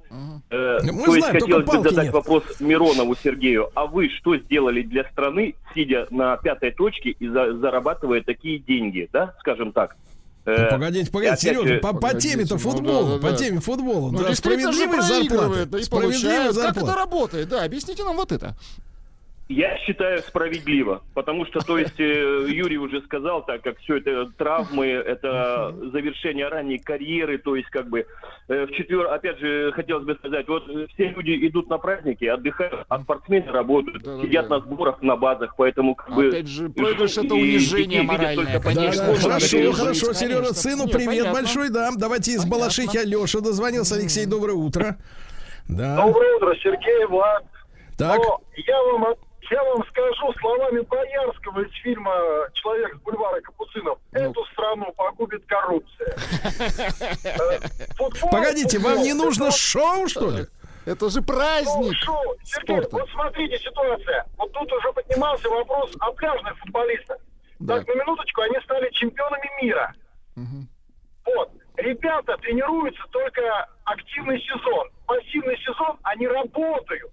Просто человек работает где-то юристом, там, менеджером, грубо говоря, и играет в футбол. Так.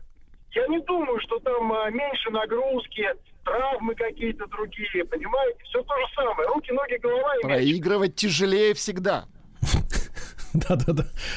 Да, я да. просто по- порядок, порядок зарплат вам вот декларирую. Там Так, понятно, понятно. Хорошо, так, возмущен. Алексей, давайте Дмитрий из Липецка, давайте Дмитрий из... Посмотрите, как вот, вот причастные к спорту, они поддерживают, не причастные, не поддерживают. Вот Дима, доброе утро. Да, Сергей, Влад, доброе утро. да, пожалуйста. Э, Я, Сереж, я понимаю, и Владик, что вы не любите спорт, вы его стебете постоянно. Да Но почему? это Мы хотим, Мы чтобы любим, были Влад, любим, Влад, Влад, любим, Влад. В- Владик, ну это же постоянно слышно, что стебете, вы его стебете. По- А у него спина больная, он а просто отлучен от спорта физически, спину ребят, надорвал. ребят, ребят, дай- дайте сказать, Давайте. пожалуйста. Да. Это пахота, Владик, это реальная пахота. Две тренировки в день, когда тебе 11, 12, 13 лет. Вот у нас в Липецке есть э, ведущий наш э, футбольный клуб «Металлург», он сейчас в первой лиге. Ребята получают полтос максимум, максимум. А пашут они не меньше. Ну, это их приличные люди, лично- мы против них ничего не Я их, имеем. Влад, Влад, я их просто лично знаю многих. Я просто сам занимался. И, занимался на профессиональном уровне легкой атлетикой. Она только называется легкой. Вот Сережа Шубенков, наш чемпион по э, барьерному бегу. Вы думаете, он меньше пашет? Да Просто, про к сожалению, так устроена говорим. система. Подождите, к сожалению, так, к сожалению, к превеликому сожалению, так устроена система, что есть эта элита, 30-50 человек, там, про которых сказал Беларусь, кстати, очень грамотные слова он говорил. Но все так устроено, что пришли госкорпорации в начале 2000-х, и просто за то, что ты гражданин России, и за то, что у нас кривой лимит на легионеров, он абсолютно кривой, Поэтому получаются такие зарплаты, которые развращают ребят. Я просто немножко знаком даже с селекционерами Локомотива, там, Спартака и так далее.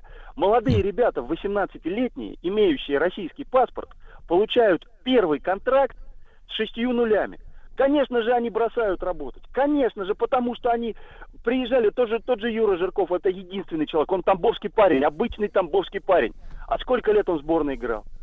А остальные, к сожалению, у кого послабее стержень внутри, они сдаются. И все сидят на Тверской в Найтфлайте. Вы знаете, что это за клуб. Я их лично своими глазами видел. Вот это плохо.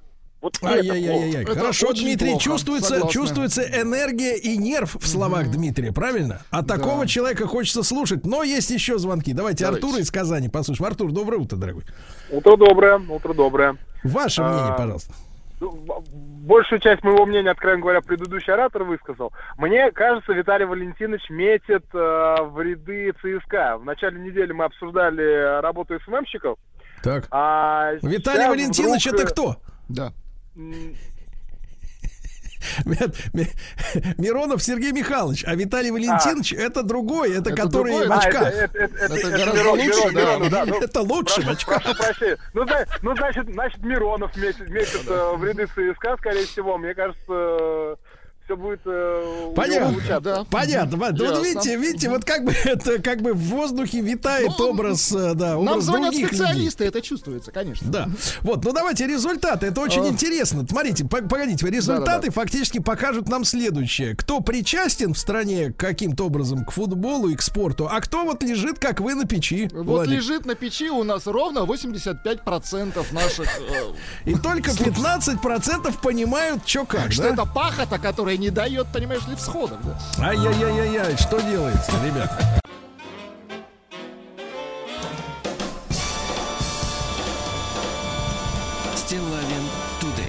Друзья мои, у нас сегодня с вами важный день э, в исторической ретроспективе, потому что э, ровно 55 лет назад произошло это в январе, 27 января 1967 э, года, были подписаны международные договоренности о неразмещении ядерного оружия в космосе. Понимаете, да?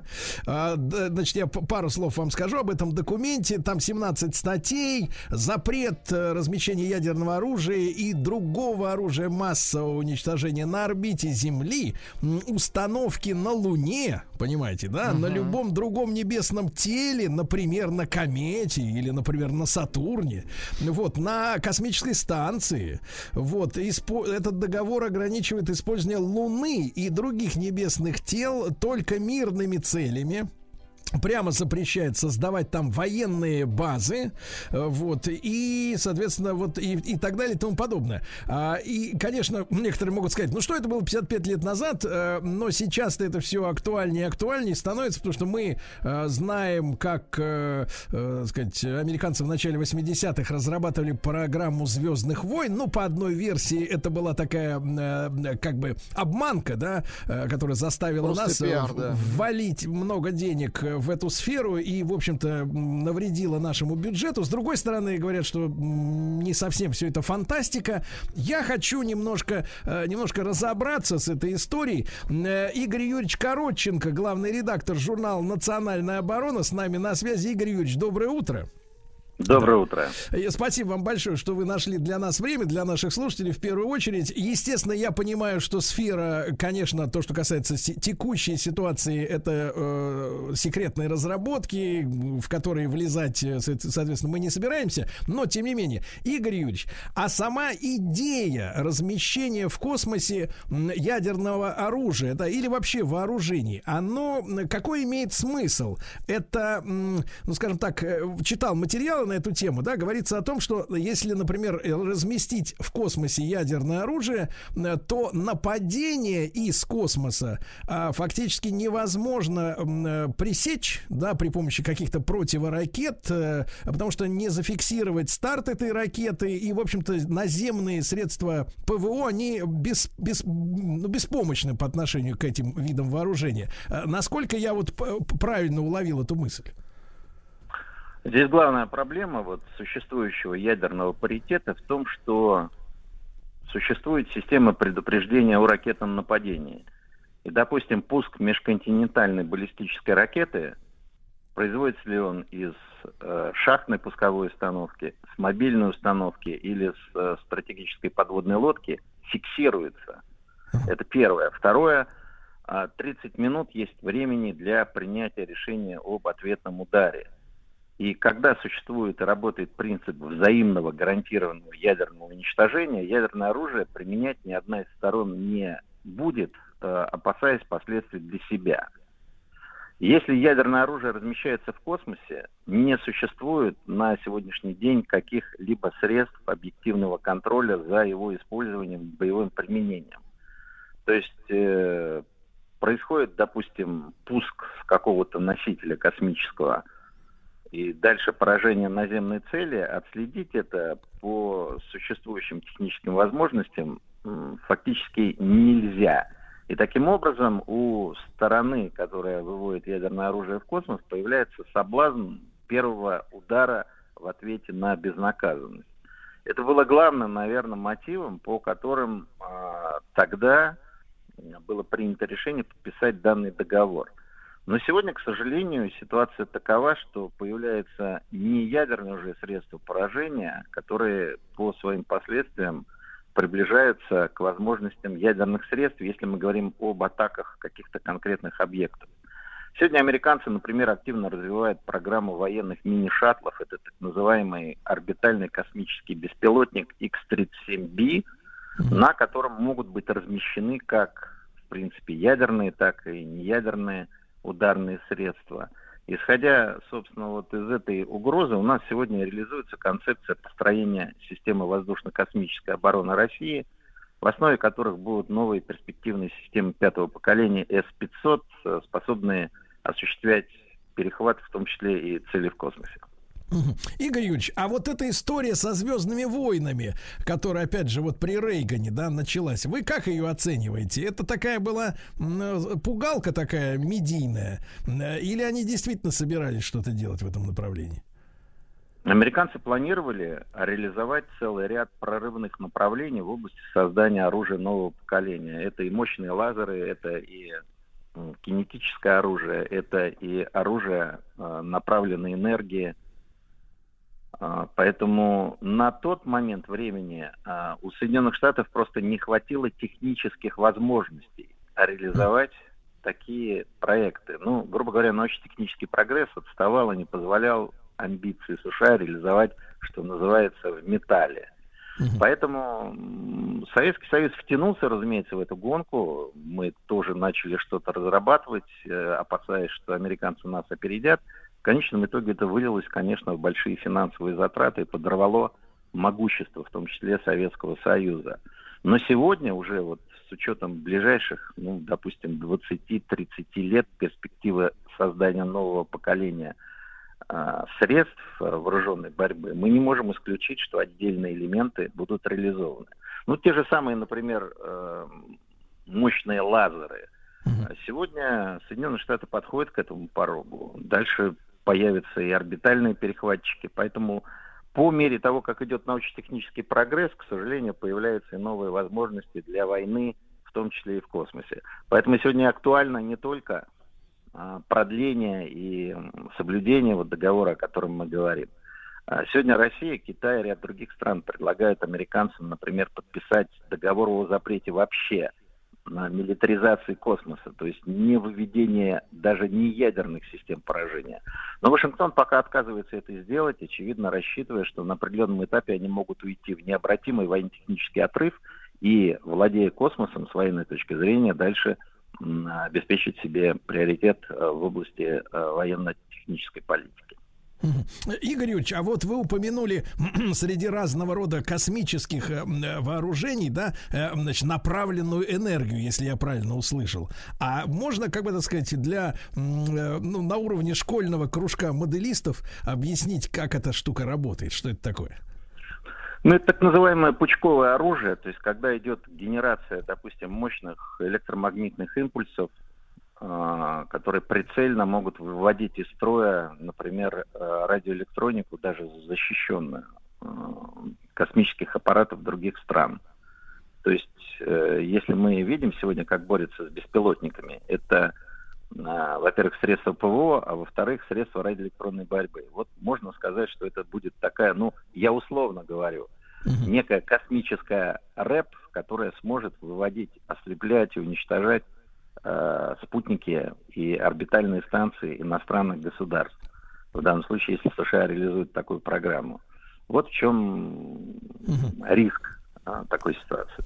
А, Игорь Юрьевич, а и, правильно ли я понимаю, что сегодня, ну вот вся система наведения, условно говоря, да, ракет, прицеливания и там и малой дальности, и тем более межконтинентальных, они непосредственно вся эта история связана с группировкой спутников на орбите. В этом смысле, да, вот они представляют интерес для такого вида. Ну, а, скажем так, не совсем так. Допустим, межконтинентальная баллистическая ракета, она когда взлетает, она реализует э, то полетное задание, задание, которое уже введено в боеголовку. Поэтому здесь, э, как говорится, от глобальной навигации ничего не зависит. А вот использование высокоточного оружия, такого как, например, крылатые ракеты большой дальности, малой дальности, а вообще все системы навигации э, военного назначения, все они завязаны критически на, ну, в данном случае, на американскую GPS у американцев, у нас на ГЛОНАСС, есть еще европейская, китайская глобальная навигация. То есть, в принципе, от этого сегодня зависит очень много. А без навигации, без точной привязки невозможно работать ни по цифровым картам местности, в том числе в военном а, uh-huh. аспекте, ни наведение а, именно крылатых ракет. Здесь э, критически важно, чтобы был доступ именно к глобальной космической навигационной системе. Друзья мои, с нами Игорь Юрьевич Коротченко, главный редактор журнала «Национальная оборона». Сегодня исполняется 55 лет со дня заключения договора о запрете ядерного оружия в космосе. И там в том числе речь идет о Луне. Игорь Юрьевич, а вот если говорить о, о, о лунных там базах, да, которые этим договором запрещены, то, э, э, соответственно, был соблазн, да, или до сих пор, наверное, имеется соблазн именно военную базу устроить на Луне. Вот с этой точки зрения, почему Луна представляет интерес? Давайте говорить так, все упирается в технические возможности. А, сегодня, вот на данный момент, разумеется, создать военную базу на Луне, да даже в принципе база на Луне, это такая, скажем, научно-техническая задача, которая будет реализована, очевидно, на горизонте ближайших 20-25 лет. А, возможно, лет через 30, 40, 50, то есть на жизни ну, во всяком случае, нынешнего поколения молодых людей, действительно возможна милитаризация космического пространства. База на Луне, ну, представьте, что те же самые позиции а, средств доставки ядерного оружия, либо каких-то других видов оружия будут на Луне. А, в принципе, это само по себе достаточно неприятное событие с точки зрения того, что парировать пока что такие угрозы невозможно. Даже сегодня нет средств предотвращения массированного ракетно-ядерного удара. А разумеется, если оружие будет размещено в космосе на небесных телах, а, возможность нейтрализовать такой удар будет крайне затруднительна. Хотя мы, может быть, говорим сегодня пока из сферы такой научно-технической фантастики, но то, что сегодня фантастика, через 50 лет уже может стать практической реальностью.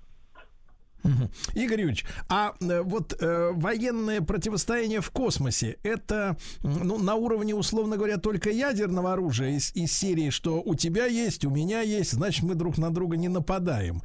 Или, может, э, вы можете предвидеть э, э, реальные, так сказать, боестолкновения именно в, на орбите, где-то там э, э, и выяснение отношений уже, так сказать, в горячей фазе? Ну, сегодня уже существуют так называемые спутники-перехватчики, противоспутниковое оружие. Угу. Поэтому реальность того, что, скажем, в условиях глобальной большой войны могут те или иные страны попытаться ослепить, оглушить противника путем выведения из строя его орбитальной военной группировки, это вполне реальные средства ведения войны. Они сегодня, может быть, не совсем технически совершенны, но уже сегодня существуют и спутники-инспекторы, и спутники-перехватчики, и возможность выведения из строя тех или иных элементов орбитальных космических систем военного назначения, потому что ну, по гражданским аппаратам никто, наверное, работать не будет. Прежде всего стоит задача какая? Спутники разведки и э, связные спутники. Вот главный элемент атаки для ну, допустим, в варианте какого-то большого масштабного военного столкновения между там, а, ну, к примеру, США и Китаем. А, да, если будет большая война, есть противоспутниковые системы и у американцев, и у китайцев, они будут уничтожать друг друга, по крайней мере, на тех орбитах, где такое оружие может быть применено. А это в основном, а, конечно, разведывательные аппараты электронно, электронной разведки, ну, радиоэлектронной разведки, дальше оптико-электронной разведки – вот то, что почему реально на высотах где-то 300-350 километров орбита. Здесь реальные американцы и китайцы могут начать в случае войны, э, в том числе и уничтожение спутников друг друга. А вот в этом случае, Игорь Юрьевич, э, боевые действия, которые сопряжены, понятное дело, с разлетом осколков, да, ну, частей этих спутников, разрушенных каким-то образом механически, а вот на этой орбите они угрожают, соответственно, гражданским и тем же космическим станциям с космонавтами, с астронавтами? Ну, разумеется. Я еще раз говорю, почему вот крайне важно запретить любые боевые действия и в космосе, и самое главное, милитаризацию космоса, потому что космическое пространство это такая вещь, где уничтожение, допустим, одного спутника способно поставить под угрозу за счет раз, э, разлета осколков на орбите а спутники, в том числе гражданского назначения. Ну вот вспомните, недавно у нас было испытание противоспутникового оружия. Ну, правда, Да-да-да. у нас наши военные все планировали грамотно, уничтожили аварийный советский спутник, выбрали такой э, спутник, разлет осколков от которого не угрожал а, группировки гражданских аппаратов. И то был очень мощный крик на Западе. Ну, это было точечное, прицельное испытание. Американцы такое же испытание провели ранее. Ранее его же провели и китайцы – но, конечно, это реальная угроза для безопасности и существования спутников любого класса в случае, если вдруг война перейдет в космос.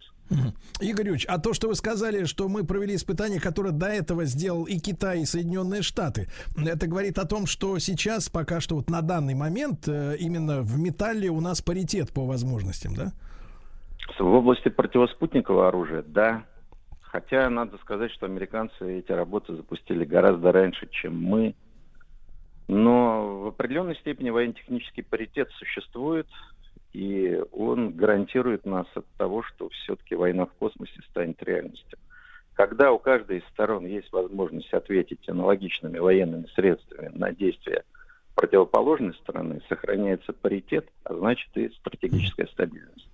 Игорь Юрьевич, и вопрос, который очень было модно, наверное, задавать э, там в период перестройки и, наверное, может быть, потом в 90-е, о том, что э, как э, космические технологии э, могут помочь гражданской, э, военной космической технологии, гражданской сфере, да, в том же освоении космоса или даже в жизни на Земле. Вот эти вещи, связанные с умением, э, так сказать, уничтожать цели на высоких орбитах, э, прицельно, да, и прочие истории, они действительно на развитии гражданских технологий, именно цивилизационного такого свойства, могут как-то, с вашей точки зрения, отразиться? Ну, с точки зрения науки, новых каких-то достижений, прорывов, э, мыслей, той, той же математической или, или кибернетической? В определенной степени трансфер технологий в данной сфере из э, военного аспекта возможен гражданский, хотя надо все-таки сказать, что в первую очередь мы пользуемся плодами технического прогресса и, в частности, в космосе, в гражданской жизни, это вот навигация, э, те же самые смартфоны, которые позволяют определить точное геопозиционирование. Опять же, все это завязано на, на глобальные спутниковые навигационные системы.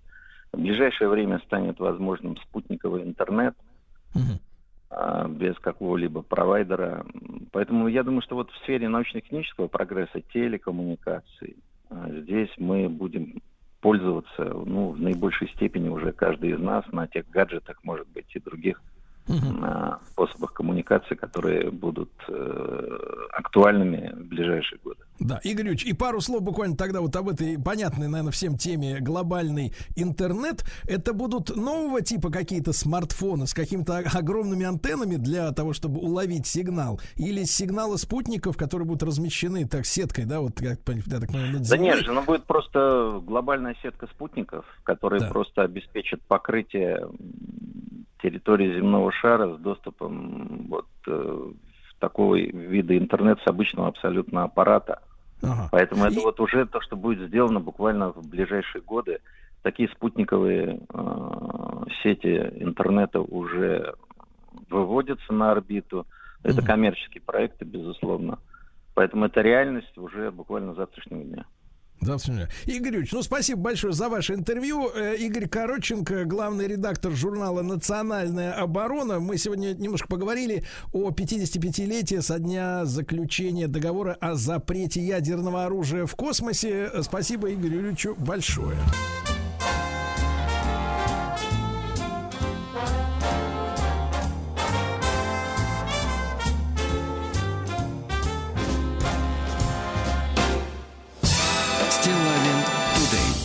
Друзья мои, э, сегодня еще одна э, такая важная дата в нашей истории. Сегодня их много. Да, впрочем, любой день в нашей истории имеет какие-то э, события, отголоски в прошлом, естественно. И э, сегодня, в этот день, 27 января 1924 года, состоялись, ну, трудно сказать, похороны Владимира Ильича Ленина, правильно? Угу. Потому что все, мы прекрасно, похороны, да. все мы прекрасно понимаем, что такое похороны. Вот. Э, даже, я не знаю, не, не встречал научного какого-то слова, которое бы характеризовало помещение человека, тело человека в мавзолей. Да? Конечно, в последнее время, но, впрочем, как и с начала 90-х, постоянно там с, с, с периодичностью, ну, не знаю, раз в три года, мне кажется, как-то обострение происходит вот разговоров о том, э, так сказать, следует ли э, тело Владимира Ильича предать наконец земле, то есть по-настоящему похоронить или не следует. Это все как-то выливается в какие-то околополитические скандалы или просто политические. Потом все это затихает потихонечку, да, и, соответственно, вот еще года на два, на три как-то вот так вот все э, цементируется, потом опять вспыхивает, да. Вот мы недавно, там пару недель назад, по-моему, пережили такую, такую очередную э, дискуссию. И, э, но я бы хотел поговорить о другом, э, в принципе, о, об истории самого этого решения, да, вот создать мавзолей Владимира Ильича Ленина э, на Красной площади и о медицинском аспекте этой, этой всей ситуации. С точки зрения политики я не раз встречал мнение о том, э, ну, особенно у YouTube экспертов, да, их там полно, вот, трудно их там всех пересчитать, э, и мысль о том, что в начале 20 века наука развивалась таким образом, э, такими семимильными, как тогда говорили, шагами, что, казалось бы, способности, возможности человека по-настоящему безграничны, и вот мы уже и летаем на самолетах, мы летаем, мы плаваем, ходим там под водой на подводных лодках, во-первых, вот совсем-совсем немножко, и мы научимся оживлять э, человека. А поскольку советское государство было богоборческим, да, то есть антирелигиозным, атеистическим, э, в принципе, вопросы какой-то религиозной морали не брали, не брались во внимание. И казалось, э, ну, по крайней мере, так можно почерпнуть такую мысль из Ютуба того же, да, что им казалось, что вот мы Ильича оставим, значит, сначала с ним простятся, там же история была какая, да, мы его выставим для прощения, потому что людей много хотят простить, случится. Потом продлили, продлили, продлили, потом решили, что, мол, скоро воскресим. Но так вот как-то все и осталось, а с воскрешением не получилось пока что. И, ну вот медицинские, э, да, именно, так сказать, аспекты я бы хотел сегодня разобрать с нашими уважаемыми экспертами. Э, с нами, дорогие товарищи, давайте, с нами э, Евгений Михайлович Кельдюшов, э, заведующий кафедрой судебной медицины лечебного факультета Российского национального исследовательского медицинского университета имени Пирогова, доктор медицинских наук и профессор. Евгений Михайлович, доброе утро. Доброе утро, уважаемые уважаемые ведущие, слушатели. Я да. на связи. Да, Евгений Михайлович, вот э, я понимаю, что после смерти Владимира Ильича шли исследования, э, значит, самого, я так понимаю, был создан институт мозга, если я ничего не, не, не путаю, да, который исследовал в том числе вот э, э гениальные способности вождя мирового пролетариата. Э, и вот э, что показали эти, эти, эти изыскания? Насколько действительно мозг Ленина был необычным по сравнению вот со всеми остальными э, современниками его? Ну, что я хочу сказать по этому поводу. На самом деле э, было проведено патологоанатомическое исследование, то есть было произведено тело вскрытия Владимира Ильича Ленина. Причем это было сделано уже на следующий день после его смерти, 22 января 1924 года. А, вскрытие производил известный профессор Абрикосов а, в присутствии профессоров Ферстера, Осипова, Дешина, Вейсборда, Бунака, доктора Гетье, Елистратова, Розанова. То есть была достаточно такая большая комиссия, доктор Обухов, и был, присутствовал Народный комиссар здравоохранения РСФСР Симашко. Да? То есть вскрытие было произведено на следующий день уже после наступления после констатации смерти. И что касается головного мозга, то по сути дела, по сути дела, исходя из доступного акта патологоанатомического вскрытия, нам известно, что головной мозг, он представлял собой, в общем-то, так сказать, ну, вот такое среднестатистическое, да, э, описание, так сказать, вот любого умершего человека. То есть ничего такого сверхъестественного, помимо того, что были определенные, так сказать, изменения, связанные с возрастом, э, комиссия не нашла. То есть определенный, так сказать, вес, так сказать, который укладывался в те, так сказать, э, показатели, которые характерны для любого человека. Ну и плюс, исходя из, э, так сказать, возраста, были определенные изменения со стороны головного мозга. То есть комиссия ничего такого сверхъестественного она по большому счету не нашла, да, и mm-hmm. был выставлен диагноз после результата вскрытия, который, в общем-то, гласил следующее, что это распространенный артериосклероз артерий с резко выраженным поражением артерий головного мозга. Да, вот, собственно говоря, то, что нашла комиссия, э, которая присутствовала и которая производила вскрытие Владимира Ильича Ленина. Угу. А, Евгений Михайлович, а в принципе же Владимир Ильич достаточно, ну, с сегодняшней точки зрения, вообще в молодом возрасте умер, да, ему 54 ну, года. в общем, да, достаточно, да, то есть возраст, когда по большому счету, по большому счету, так сказать, человек еще должен жить, то есть это возраст, который работоспособный, ну, с учетом того, так сказать, э, что ему пришлось, так сказать, пережить, и, собственно говоря, изменения, которые были обнаружены, на самом деле у нас ведь из жизни уходит и в более молодом возрасте. Но вот здесь то, что нашли, так сказать, потому что помимо всего прочего, при патологоанатомическом исследовании, да, нашли, так сказать, и кровоизлияние в сосудистое сплетение мозга по четверохолмию, то есть были какие-то изменения со стороны кровообращения, головного мозга. А также, так сказать, ну вот, может быть, это будет интересно нашим слушателям, нашли инкапсулированную пулю в мягких тканях верхней части левого плеча. Это все тоже было на, найдено при вскрытии.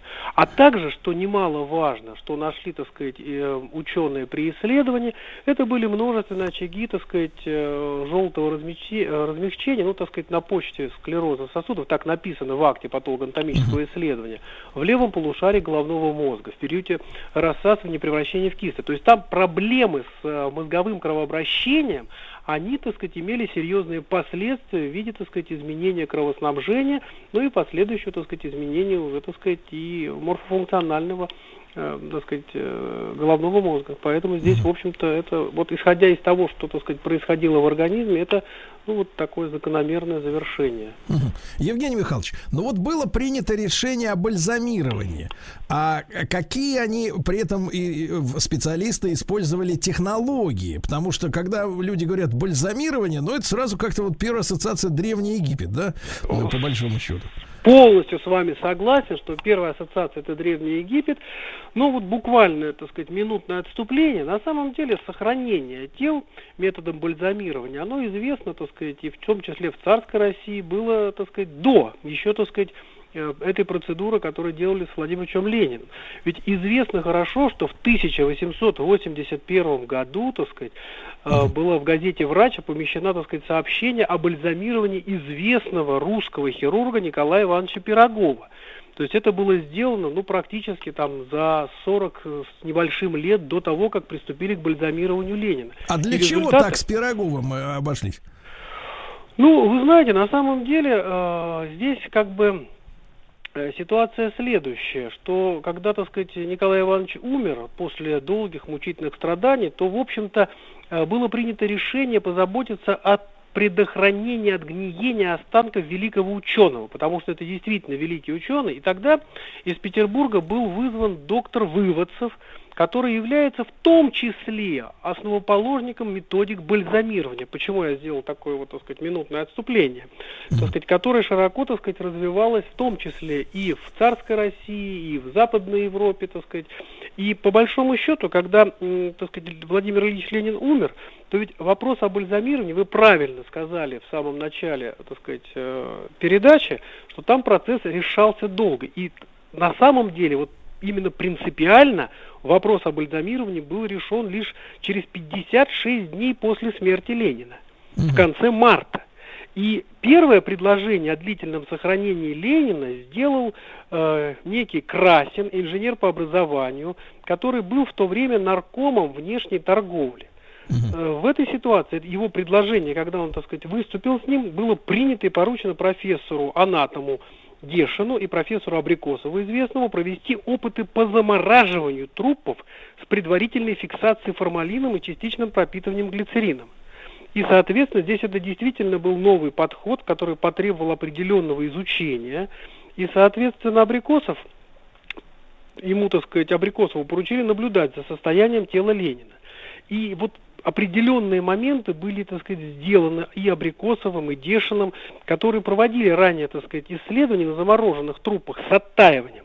И, в общем-то, их заключение было следующим, что замораживание оттаивания может привести к сильным изменениям, что, в общем-то, так сказать, никак не могло устроить ну, вот, правительство молодой так сказать, России. Естественно, что в этом направлении тут же все эти работы были предотвращены.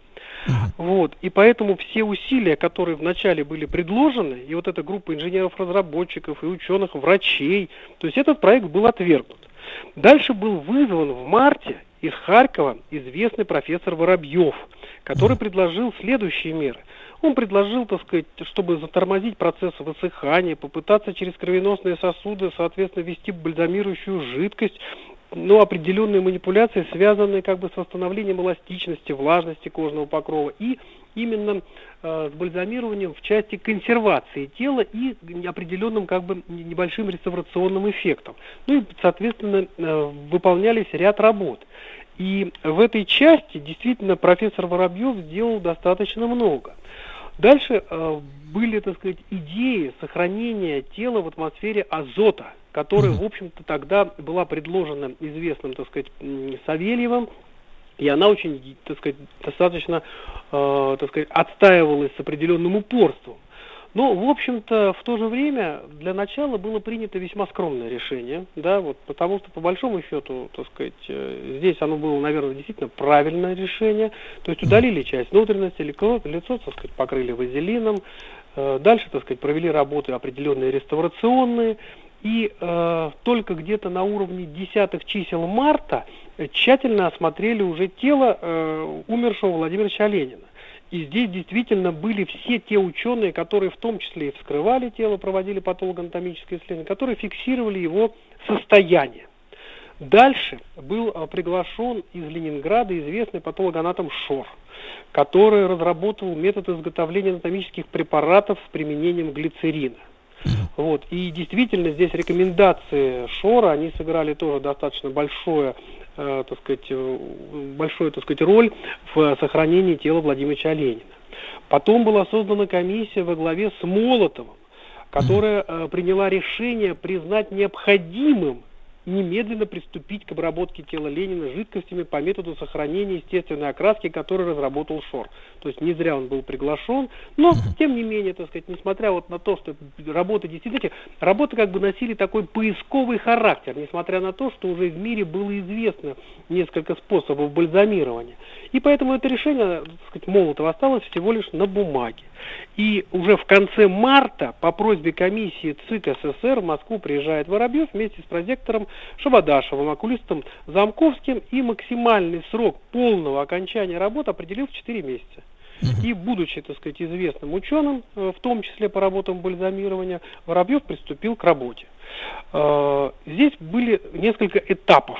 Принципиально план работы состоял из трех главных пунктов – то есть при начале, так сказать, необходимо было пропитать все тело формалином. То есть бальзамирование, как вот вы правильно сказали, в самом начале, да, что это действительно древний мир, это действительно сохранение на века, то есть здесь прежде всего, так сказать, здесь использовался формалин. Ну, на самом деле формальдегид и в то время и сейчас считается лучшим фиксатором, который mm. превращает белки, в том числе ферменты, в прочные стабильные да. соединения, которые предупреждают развитие посмертных да. процессов. Евгений ну, Михайлович, Евгений Михайлович, да. мы, к сожалению, скованы эфирным временем, но э, невероятно интересно, к какому сроку были закончены работы вот на том этапе, если говорить Значит, о дате? на том этапе, на том этапе, на самом деле Здесь, вот как я уже сказал, они начались в конце марта, да. и э, по большому счету было определено в 4 месяца. И 22 июля, за 4 дня до официального окончания работ, по предложению Воробьева была приглашена комиссия экспертов в составе известного То есть в июле.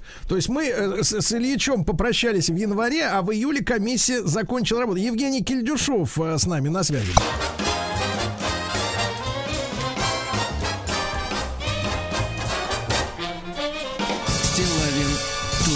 Друзья мои, э, ну что же, благодарю э, Евгения Кильдюшова, э, доктор медицинских наук и профессора за наш небольшой разговор. А с нами Валерий Новоселов, врач-гериатр, невролог, нейрофизиолог, председатель секции геронтологии Московского общества испытателей природы при Московском государственном университете. Валерий является автором нескольких книг, и в том числе по истории испанки, это эпидемия в Советской России в 18-19 году, году. Э, он же написал книгу «Смерть Ленина». Вот что нам особенно интересно в этот день. А, Валерий, доброе утро.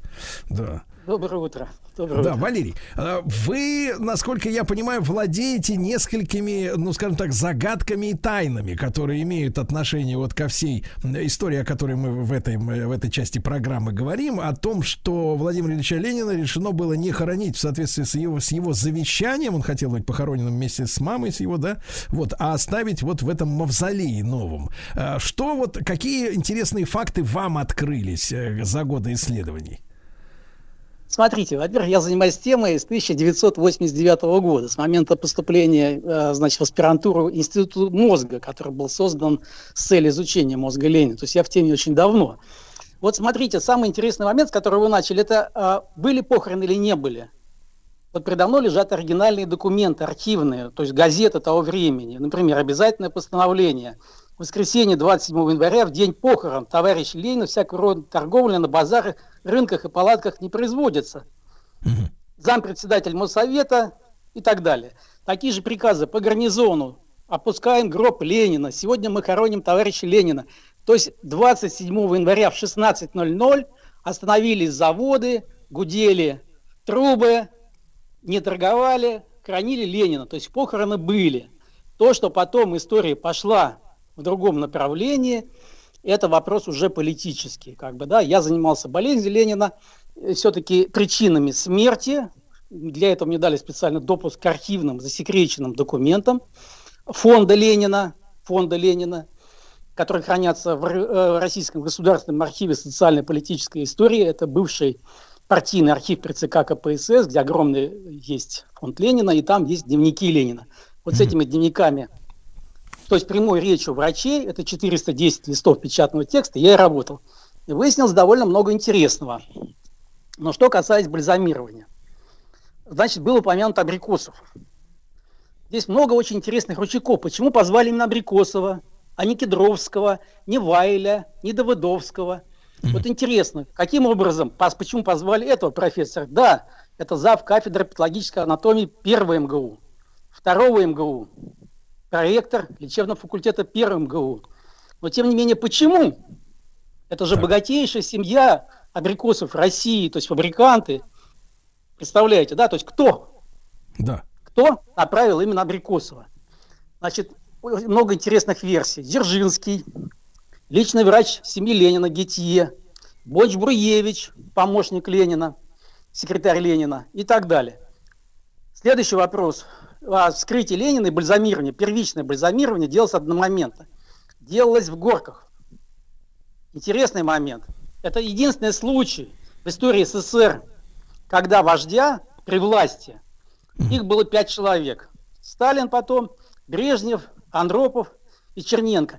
Всех, и кроме Ленина, вскрывали в медицинских учреждениях. И только Ленина скрывали не приспособленной для этого усадьбе. Обратите внимание, что Горки сегодня замкадом – а раньше Москва заканчивалась за Саратовским вокзалом.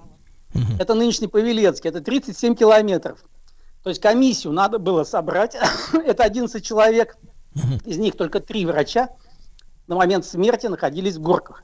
Значит, 8 человек надо перевести, причем скорости тогда зимой и транспорт был совершенно другой. Я вот посчитал, на самокате это можно доехать, ну, наверное, часа за два. вот. Второй интересный момент. Это единственный случай, когда один член комиссии не подписал патологоэкономический акт. Это был личный врач семьи Ульянова. Он же главный врач и, значит, создатель а, больницы Боткина, Солдатенковской больницы, которая называлась ранее, Федор Александрович Гитье. А Иногда почему? в документах вот звучит как Готье. Так, а почему Это очень интересный момент. Смотрите, в этот день создан два документа. Бюллетень о смерти Ленина и акт. Вот бюллетень он подписал, акт не подписал. Значит, это единственный случай в истории, когда член Государственной комиссии не подписывает. Отличие в этих двух документах. Так. В обоих случаях указано, что причиной смерти является кровоизлияние. В обоих случаях. Да. Но вот причина кровоизлияния патологоанатомическом акте указана, а бюллетень не указана. Значит, проблема вот в этой причине.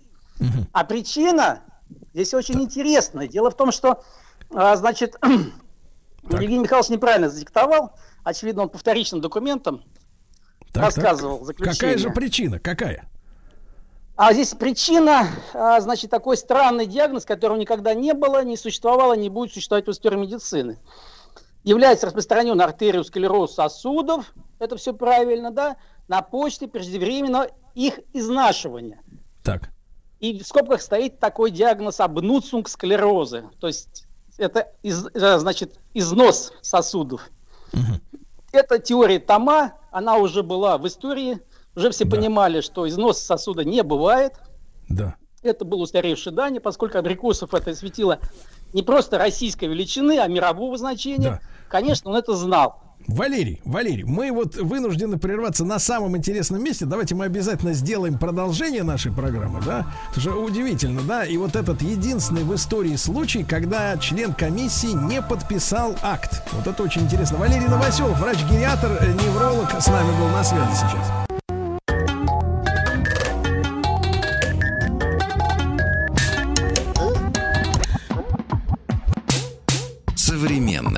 Искусство. Я вижу, Владик, судя по ролику, вы к современному искусству относитесь враждебно. Я, я его сам записал. Почему? Враждебно, да-да-да. да. А, ну что же, э, Екатерина Андреева с нами, искусствовед. Екатерина, доброе утро. Да. Доброе утро. Вот, рады встретиться после праздника, всех каникул и так далее. Вот, и сегодня э, мы поговорим о выставке Михаила Врубеля в Третьяковской галерее. Ну, вот такие поклонники искусства, как Владик, да, современного, э, в принципе, они о Врубеле знаком, со, с Врубелем, наверное, знаком только по анекдоту, как Владимир Ильич, ой, Владимир Ильич, господи, Не Леониду надо про Ильичу, Ленина уже слишком много Леониду было. Ильичу, да, говорят, что, мол, а что в Третьяковке, спрашивает, а там говорит, а там Врубель, хорошая, говорит, картина и недорогая, да, ну вот, собственно, и все. Вот, Екатерина, но э, погрузите нас, пожалуйста, в настоящее искусство. Вот к Врубелю мы со всей душой. В Рубеле сейчас в Третьяковке проходит до 8 марта, и что очень-очень важно, ажиотаж огромный. То есть, если мы с вами зайдем, например, на сайт Третьяковской галереи, то вы увидите, что, скорее всего, в ближайшую неделю билетов нет. Экспозиция сделана восхитительно, потому что очень-очень важно понимать, что когда мы идем с вами в музей, мы идем смотреть не только на художника, мы идем смотреть еще на то, как музей, как кураторы продемонстрировали эту историю, как они предоставили самого художника и как они его раскрывают. А когда мы с вами говорим о Врубеле, это в первую очередь перед нами не только гений русского модерна, человек, который проявил себя ну, практически во всех видах искусства, то есть это скульптура, это керамика, это майолика, это живопись, это графика, перечислять можно еще очень долго. А он еще очень интересная личность, потому что он очень неоднозначный в его... Ну, вот если мы начнем с вами изучать, как он жил, то все вроде сначала идет хорошо. Хорошая семья, хорошие родители, хорошее происхождение, чудесная сестра, прекрасное образование, а потом все как-то потихонечку начинает идти по наклоны. И вот если поставить вот в ряд работы Врубеля по годам и наложить его биографию, то становится его творчество э, немного понятнее, оно раскрывается немножко под другим ракурсом, и ты понимаешь, что человек, ну, он был очень-очень болезненным внутри, и это очень хорошо передается в его творчестве, после чего, конечно, его живопись... Екатерина, в каком смысле, так сказать, если уточнить? Ну, по детству был просто слабым по своему здоровью. Он очень поздно пошел, а потом уже, ну вот, начиная с 90-х годов, у него начинает проявляться болезни головы, мигрени, он начинает постепенно сходить с ума. И вот последние годы жизни, почти 10 лет, а, он теряет сына своего, а сын тоже был болезненный, у сына была заячья губа. Потом у него сначала появляется мания величия, потом у него начинается шизофрения, он начинает что-то видеть, галлюцинации, потом он теряет зрение, но при этом все последние вот 10 лет своей жизни он присутствует на а, мировой арене искусства. То есть mm-hmm. он участвует в выставках, его пытаются как-то оправдать, что нет-нет-нет, ни в коем случае он не сумасшедший, но получается немного иначе. То есть э, он все равно проявляет себя, что э, либо мания величия, либо агрессия, э, но он все равно работает всю свою жизнь. Угу. Да, и как же вот э, подошли, э, подошли к этой выставке, соответственно, кураторы э, Третьяковки, получается? Я бы сказала, что она прям окутывает. То есть ты заходишь в это пространство, и э, что очень важно, на некоторых выставках делают больший акцент, что вот мы вам сейчас очень много всего расскажем, и вы потом поймете. Здесь же само пространство нас погружает. Э, любопытный такой факт, что чаще всего мы обращаем внимание на выставки, ну, все-таки на живописные произведения, то есть на большие монументальные работы, Спасибо огромное Врубелю, он их создал большое количество, они действительно очень красочные. Но а, реже значительно мы обращаем внимание на графику. Ну чего там, ну какой-то маленький листочек, ну рисуночек, ну неинтересно. В творчестве Врубеля это также играет огромное значение, особенно когда он находится в больнице. И вот он весь этот период, он пишет как раз врачей, он пишет своих сиделок, нянек, и это тоже очень важный период в его жизни. То есть тут идет очень хорошая репрезентация, в первую очередь, не столько творчества, сколько самого человека, как он переживал это искусство в себе и как он его демонстрировал миру. То есть по факту это является таким его личным дневником. Угу. Екатерина, а э, вот можете объяснить нам э, ситуацию в том, э, в той эпохе, когда он трудился, да, вот Михаил Александрович Врубель, и почему, почему так много внимания в его картинах уделено демонам всякого рода, да? Вот что, что за время было тогда? Как, как вот люди искусства к этой теме относились? Ну, во-первых, если так посмотреть все творчество Врубеля, оно все очень мистическое, с одной стороны, с другой стороны, оно очень религиозное. А какие одни из самых первых работ у Врубеля? Это он работает как раз Киеве, он занимается а, чем? А, созданием фресок в, церк- э, в церкви и реконструкциями. То есть это идет религиозная линия. Потом у него вот в 80-е годы появляется история про то, что о, Лермонтову 200 лет, мы отбираем с 10 десяток лучших, известнейших художников России. Врубель неизвестен, но он интересный. У него там что-то новое, что-то новаторское есть. И, в принципе, Врубель всегда интересовался литературой. И у него давно был замысел то, что а почему бы мне не попробовать сделать иллюстрации к демону Лермонтова? То есть тут не стоит думать, что это демон отдельный, это демон именно Лермонтовский. А, плюс, если вспомнить, как сам Лермонтов переживал своего демона, там было как минимум 9 редакций, начиная с совсем простого произведения, где демон там отрицательный персонаж, и все очень ясно. Все развивается к тому, что демон, когда мы читаем демона э, Лермонтова, все очень неоднозначно. Он там вроде и переживает, и вроде он там и страдает, но при этом он все-таки оказывается демоном, все заканчивается очень печально. И вот Врубель достаточно проникся этой историей с Лермонтовым, создает первые эскизы, первые работы. Это никто не оценил. Не особо людям понравилось то, что сделал именно Врубель. Но его эта история с демоном не отпустила. Он тогда создаст одно из первых своих именно живописных произведений демона, которое очень известно, висит в Третьяковской галерее, где у нас сидит демон, смотрит на закат, mm-hmm. вокруг него такие каменные роскошные цветы, и пока все вроде хорошо. Такой красивый демон, накачанный, ну, действительно получается достаточно да, интересно. Приличный, приличный человек, да. Да, при, ну, впол, вполне себе приличный, ну, как минимум красавец. А потом через 10 лет он вновь вернется к этому демону, то есть вот он его будет не отпускать. Вот это что-то демоническое его очень зацепило. И он начнет его уже разворачивать не как а, накачанного красавца, который смотрит в закат, то, что было у него в 90-е годы, а он начнет его делать уже таким сутулым, тощим, темным, пугающим. Но это один из его известнейших падших демонов, которого он переписывал так много раз. Все его коллеги говорили, да успокойся, ну не трогай ты своего вот этого демона. А он его все перерисовывает, перерисовывает спустя 10 лет. И он уже пугающий. То есть это вот такая горизонтальная, вытянутая работа. Она у него, конечно, немного пугающая. И ты смотришь, а как вот демон из его такого бравого юноши, красавца, молодого, полного сил превращается вот в такое кослявое, падающее, пугающее с абсолютно жутким лицом. А это те метаморфозы, которые начинают происходить с самим Врубелем внутри. Mm. Вот оно что. А, э, Екатерин, а почему ж так, вот тогда, так сказать, не могу не удивиться, почему ж так мало времени уделено этой замечательной выставке, если вы говорите, на ближайшую неделю э, все билеты уже раскуплены, да? Мы сегодня фактически говорим о том, что посмотреть своими глазами на этих выходных, я так понимаю, людям, э, у людей не получится, да? Вообще, ожидалось ли такой, ожидался ли такой всплеск интереса именно к Врубелю? Рубелю, да, или, может быть, э, ну, ну не знаю, как это правильно сказать, маркетологи, э, так сказать, искусствоведческие просчитались, что будет такой, такой всплеск? Ну, в принципе, выставка идет весь, э, начиная с ноября, декабрь, вот январь, февраль, и в марте она заканчивается. Скорее всего, если будет такой же ажиотаж до самого конца, возможно, ее даже продлят. Такие случаи были неоднократно. У Третьяковки, когда выставка приобретала невероятный спрос, невероятный ажиотаж, стояли огромные очереди, а, и тогда ее продлевали. То есть это вполне себе возможно.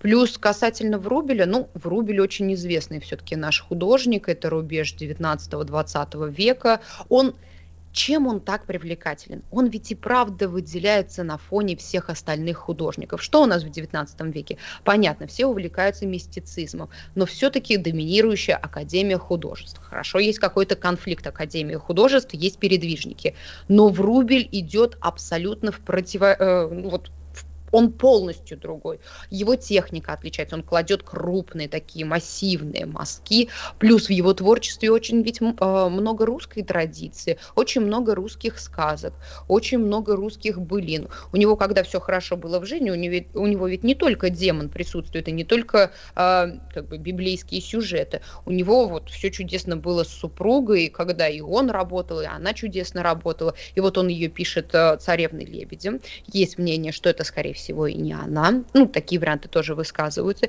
И он создает а, именно русскую мифологию очень красиво, очень насыщенно, насыщенно очень ясно.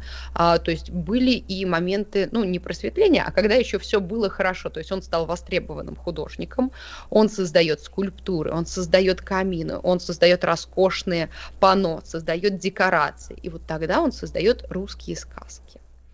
И, конечно, ну, такое особо никто не писал, особенно в такой технике, как Врубель. То есть у него все распадается будто бы на кристаллы. И техника, он ее не берет откуда-то. То есть это не взято там с Франции, как было модно в те времена. Он не берет это с Италии, хотя неоднократно в Италии был. А, то есть это человек, который в себя мог прекрасно впитать, прекрасно писал. Единственное, не очень хорошо у него было с пиар-компанией, то есть он был сам себе не очень хорошей рекламой, он был, ну, по молодости, он был был влюбчивым, особенно влюблялся иногда в жен своих покровителей, mm. делал очень странные Это вещи. проблема. Причем, это проблема, особенно когда спрашиваешь не у как бы, персонажа, в которого ты влюбляешься, вот, выходи за меня, а идешь к ее мужу и говоришь, что Люблю, не могу. Ну, странный, бесспорно. Врубель очень своеобразный был как человек, и вот точно такая же у него была живопись. И Врубель, в принципе, поскольку ему в Третьяковской галерее посвящен отдельный крупный зал на постоянной экспозиции, он очень известный художник, он очень любимый художник, особенно за счет вот своей как раз особенности. Не такой он был, как все наши другие русские художники. И плюс, конечно, русская сказка у него очень хорошо представлена, не депрессивно, как его демон. Екатерина, а, а насколько Врубель, э, так сказать, приглянулся европейским искусствоведам? Э, э, то есть, насколько он стал мировым художником, э, если, в принципе, уделял такое большое внимание именно вот русской культуре, русским сказкам, да? Э, люди, которые не знакомы с этой, с этой нашим, с этим нашим культурным там бэкграундом, как говорится, э, живущие там в других странах, насколько они э, вот внимательны к творчеству этого художника? Ну, тут есть очень большая проблема, которая заключается в том, что чтобы художник был известен, неважно, когда он работал, чтобы он был известен за рубежом, а, его туда кто-то должен регулярно вывозить, демонстрировать и рассказывать о нем. И это уже не зависит от самого художника. Он может быть а, гениальным сто раз, но пока его не возьмет какой-нибудь меценат и не скажет, мы едем захватывать Европу или там, Америку, например, а, он так популярен и востребован там не станет. Врубель почему почему так популярен в России? Ну, потому что, как минимум, в центре есть его пано. А, на той же самой гостинице, в Третьяковской галерее есть его огромный зал. Есть история, связанная с Врубелем, есть декорации, есть его витражи, есть его роскошный цикл а, вот той же самой «Царевной лебедь», «Паном» и остальными. То есть он очень хорошо репрезентуется в России конкретно. А, чтобы он так был узнаваем в Европе, его туда нужно возить. Врубель ездил в Италию, ездил неоднократно, но а, первая его поездка это была скорее попыткой отвлечься, изучить, например, мозаики той же самой Равены, изучить а, живопись Венеции. Это скорее была учеба.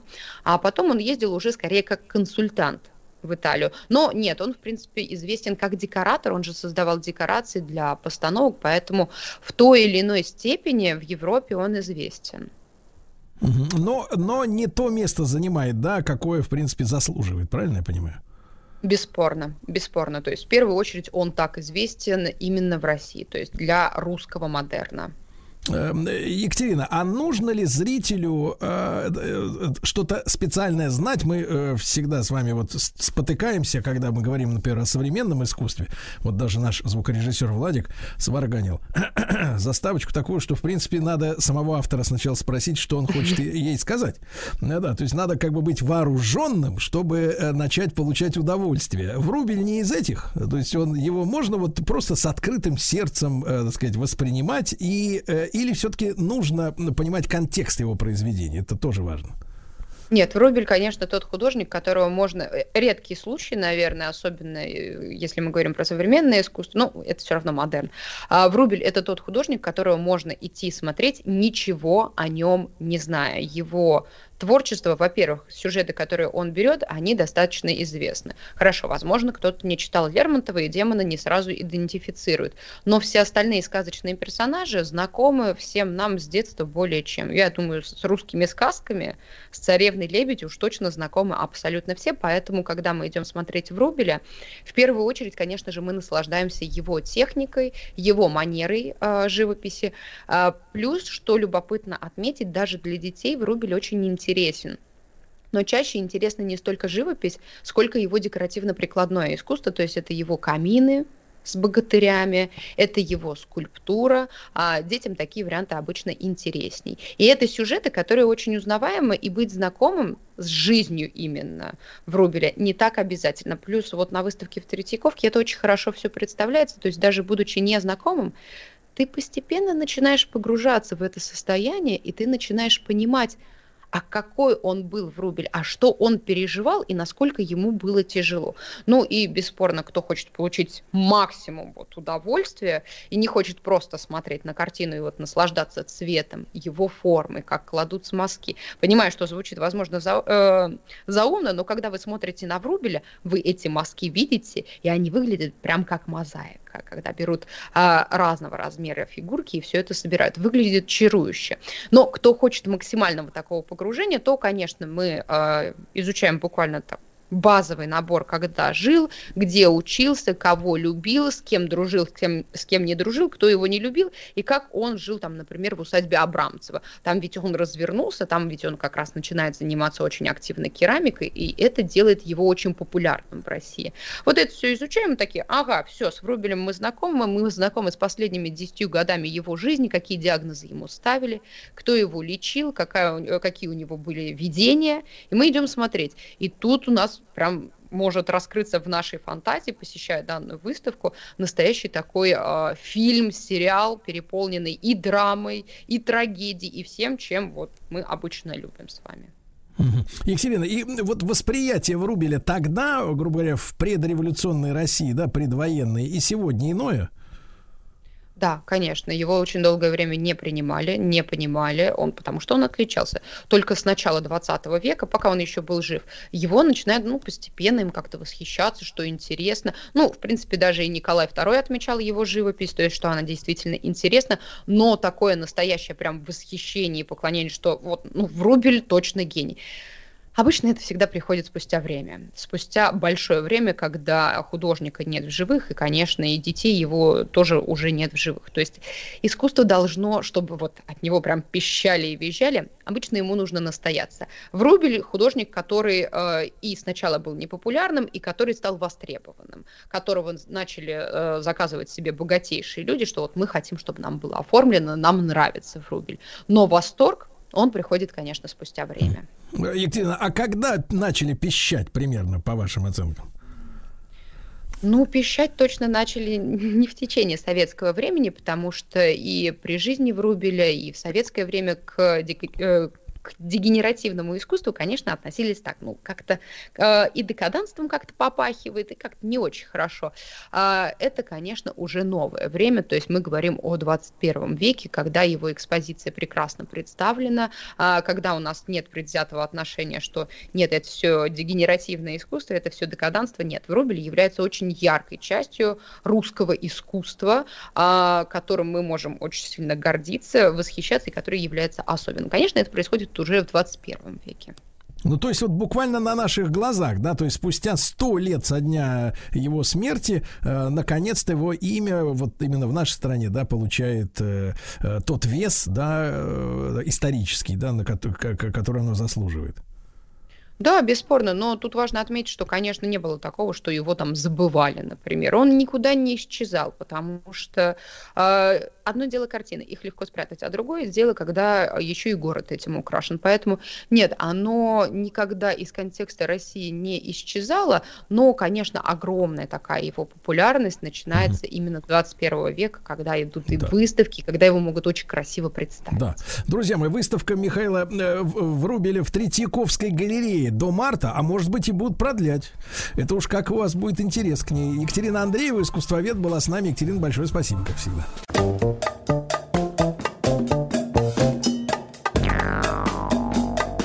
Литературные склоки.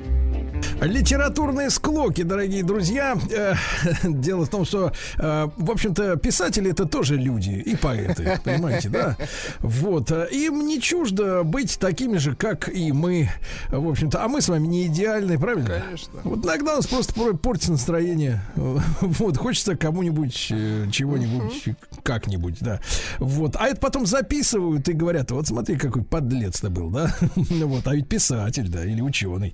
Ну, ученый это в другом случае. А, Марина Бессонова-Хворостовская, культуролог, гид и экскурсовод э, с нами. Марин, доброе утро. Доброе утро. Да. И, друзья мои, сегодня мы ведь доберемся до человека, о котором, ну, если честно, как-то слова плохого не мог нигде найти. Да, потому что, ну, было ощущение, что, ну, такой замечательный доктор-то у нас был в литературе. А дело в том, что через два э, дня у нас очередной день рождения писателя. Владик, вы догадались о ком Ну, конечно. Ну, Неужели у него могли быть какие-то недруги? Какие-то неприятности, да-да-да. Вот, Антон Палыч Чехов, человек человек, которого боготворят на Западе театралы, да. Угу. Вот у нас, конечно, И полегче с этим. Боготворят. У нас полегче, у нас все-таки литература, мне кажется, больше любят, чем пьесы его. Вот, но тем не менее, а, вот а, неужели не ладил Антон Палыч с кем-то, Марина? Прям, прям как вот какое-то подозрение берут меня. Да, я согласна с вами. Сложно, сложно вообще представить Чехова а, в каких-то скандалах. А, но э, действительно Чехов это наше, вот если Пушкин наше все, то Чехов это МХАТ, Чайка, это уже неразрывные какие-то слова, это народная мудрость, краткая сестра талантов, и первое, если в первом акте на сцене висит ружье, то обязательно в последнем должно выстрелить. И вот представить его в каких-то скандалах, как, в каком-то таком замешательстве сложно. Ну, есть, сам он о себе писать не любил рассказывать, не любил, он говорил, что у него болезнь автобиографобия, и многие, остались, конечно, переписки, письма, у него большая такая пистолярная история с многими приятелями и женщинами в том числе. И вот через эти письма можно, в общем-то, найти какие-то интересные такие факты, но, пожалуй, самым таким ярким, ну, не скандалом, что ли, а делом стало между издателем э, Сувориным газеты «Новое время» и Антон Павлович Чеховым. А, э, значит, Алексей Сергеевич Суворин, он э, журналист, издатель, театральный критик, он был, в общем-то, э, таким известным человеком в своих литературных журналистских кругах. И именно он, Суворин, открыл Антон Павловича Чехова как большого писателя, потому что пока учился на медицинском факультете Антон Павлович, он писал все время под псевдонимами. 50 у него было где-то примерно псевдоним, но самый известный это, может быть, слышали, Антошка Чиханте в журнале «Будильник» и «Стрекоза». Ну, а здесь новое время э, стал писать под, псевдо, под своим именем. Но здесь э, спустя какое-то время произошло громкое дело, дело Дрейфуса – по этому поводу сняли даже фильм в 2020 году. Роман Поланский, говорят, неплохой фильм «Офицер и шпион». И э, дело Дрейфуса, это все разворачивается в конце 19 столетия, когда французская армия смотрела на германскую армию, укрепляла свои войска. Они очень поваивали, скажем так, Германию, ну, а после вот скандального присоединения из э, Лотарингии, то это, в общем-то, имело дело с таких определенных масштабов. И вот э, французский офицер якобы сливал всю информацию о своем положении да, в стране в германскую, там, германские войска. В общем, дело в шпионаже обвинили Альфреда Дрейфуса, но он был еврей, ну и все обвинили, значит, на него. Сфабриковали дело, эта история поразила не только в Европу, в там, Францию, но и Россию в том числе. В, в российских э, кругах интеллигенции обсуждали очень ярко эту историю, потому что Альфред Дрейфус э, был таким ну, хорошим офицером, к нему с хорошей, прекрасной репутацией, делал много добрых дел, но он вот был евреем, и вот все повесили на него. Нашли такого, ну, простите, козла отпущения.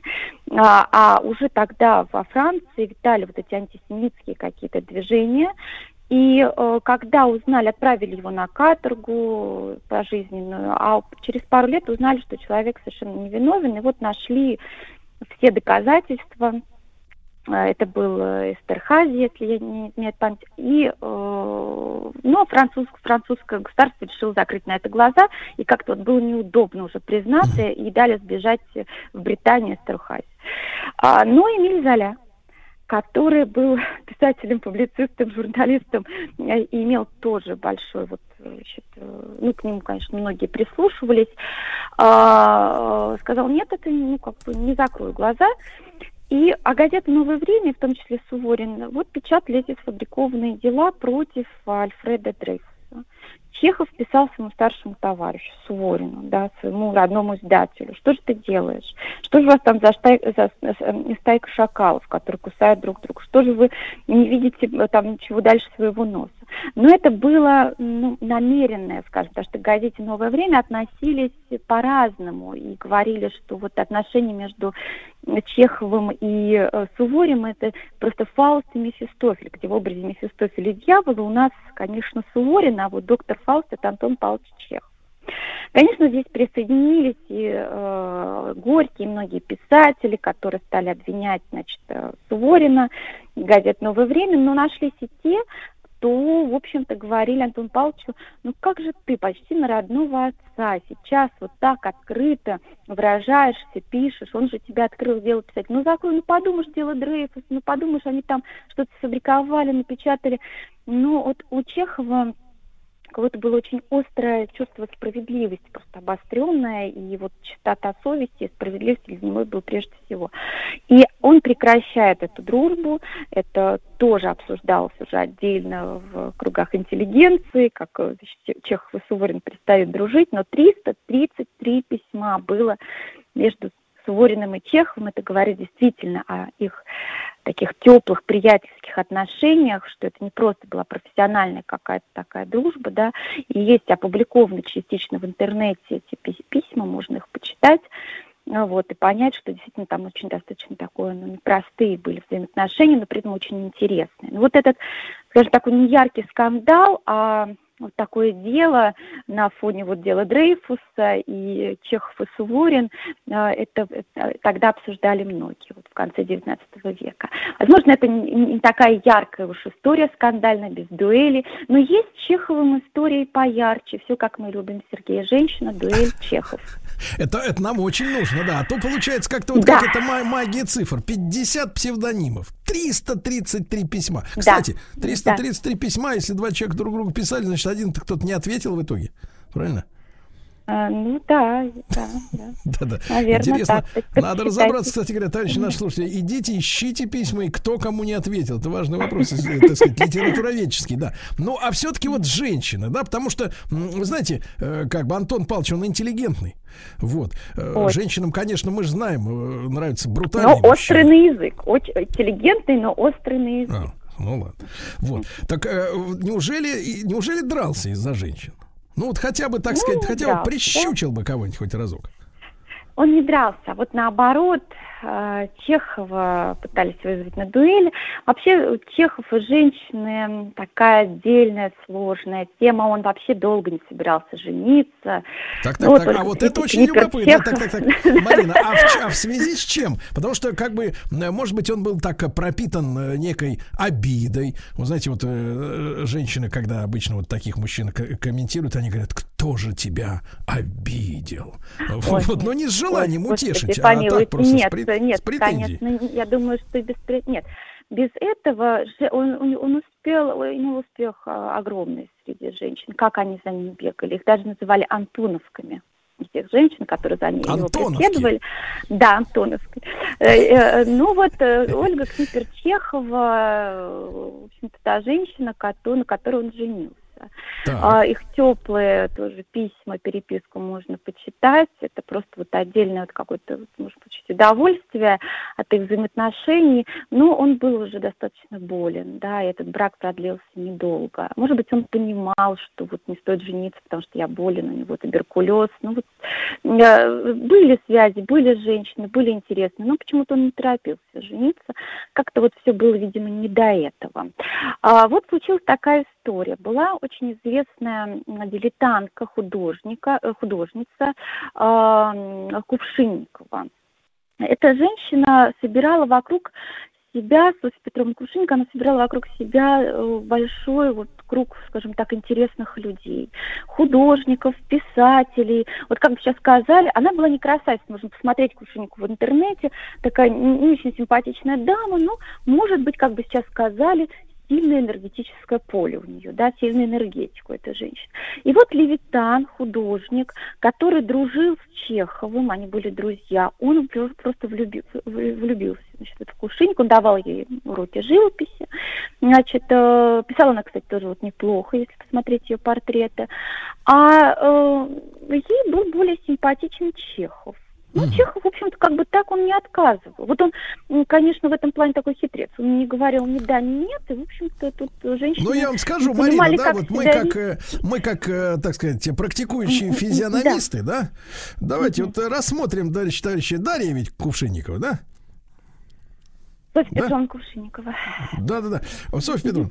Вот, да, посмотрю на дагеротип, да. Ну, я бы так сказал, женщина с грубыми чертами лица, энергетически да. мощная. Да? Да, такая, да, вот, да. такая может, в принципе, мужчину и вот так вот за бороду от, от, от, как оттаскать. Понимаешь, такой далеко не встанет, э, так сказать, за, за, ни, ничто не встанет за таким делом. Вот, а Чехов-то он же тонкий, ранимый, да? Да, да, конечно, он, наверное, испугался этого напора, этого такой энергетики. А, ну, вот какая-то симпатия между ними была. А, дело в том, что Чехов пишет рассказ в 1892 году вот по прыгуне, известный по прыгунью.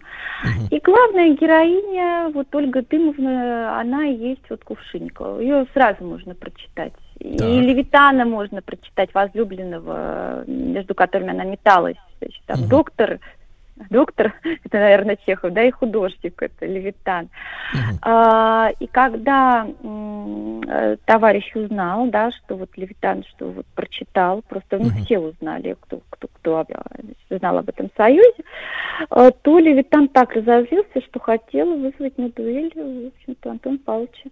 Так, Но, так, так. Марина, а насколько, остыл, насколько в принципе, вот, э, насколько, в принципе, вот в дворянском обществе, да, э, ну, вообще в приличном обществе тогда, до революционном было как-то не политкорректно, а, а, с сегодняшним словом, если описать, не политкорректно, вот так вот, э, даже пускай иносказательно, с другими фамилиями, именами, э, явки, пароли другие, да, но тем не менее, вот э, вы, вы, вываливать желтую историю, так сказать, вот под видом, так сказать, литературного произведения и тем самым, тем самым задевать участников, потому что они же не могут ответить таким слогом. Левитан не писатель, Софья Конечно, тоже... конечно полностью с вами согласна. И это такой большой вопрос.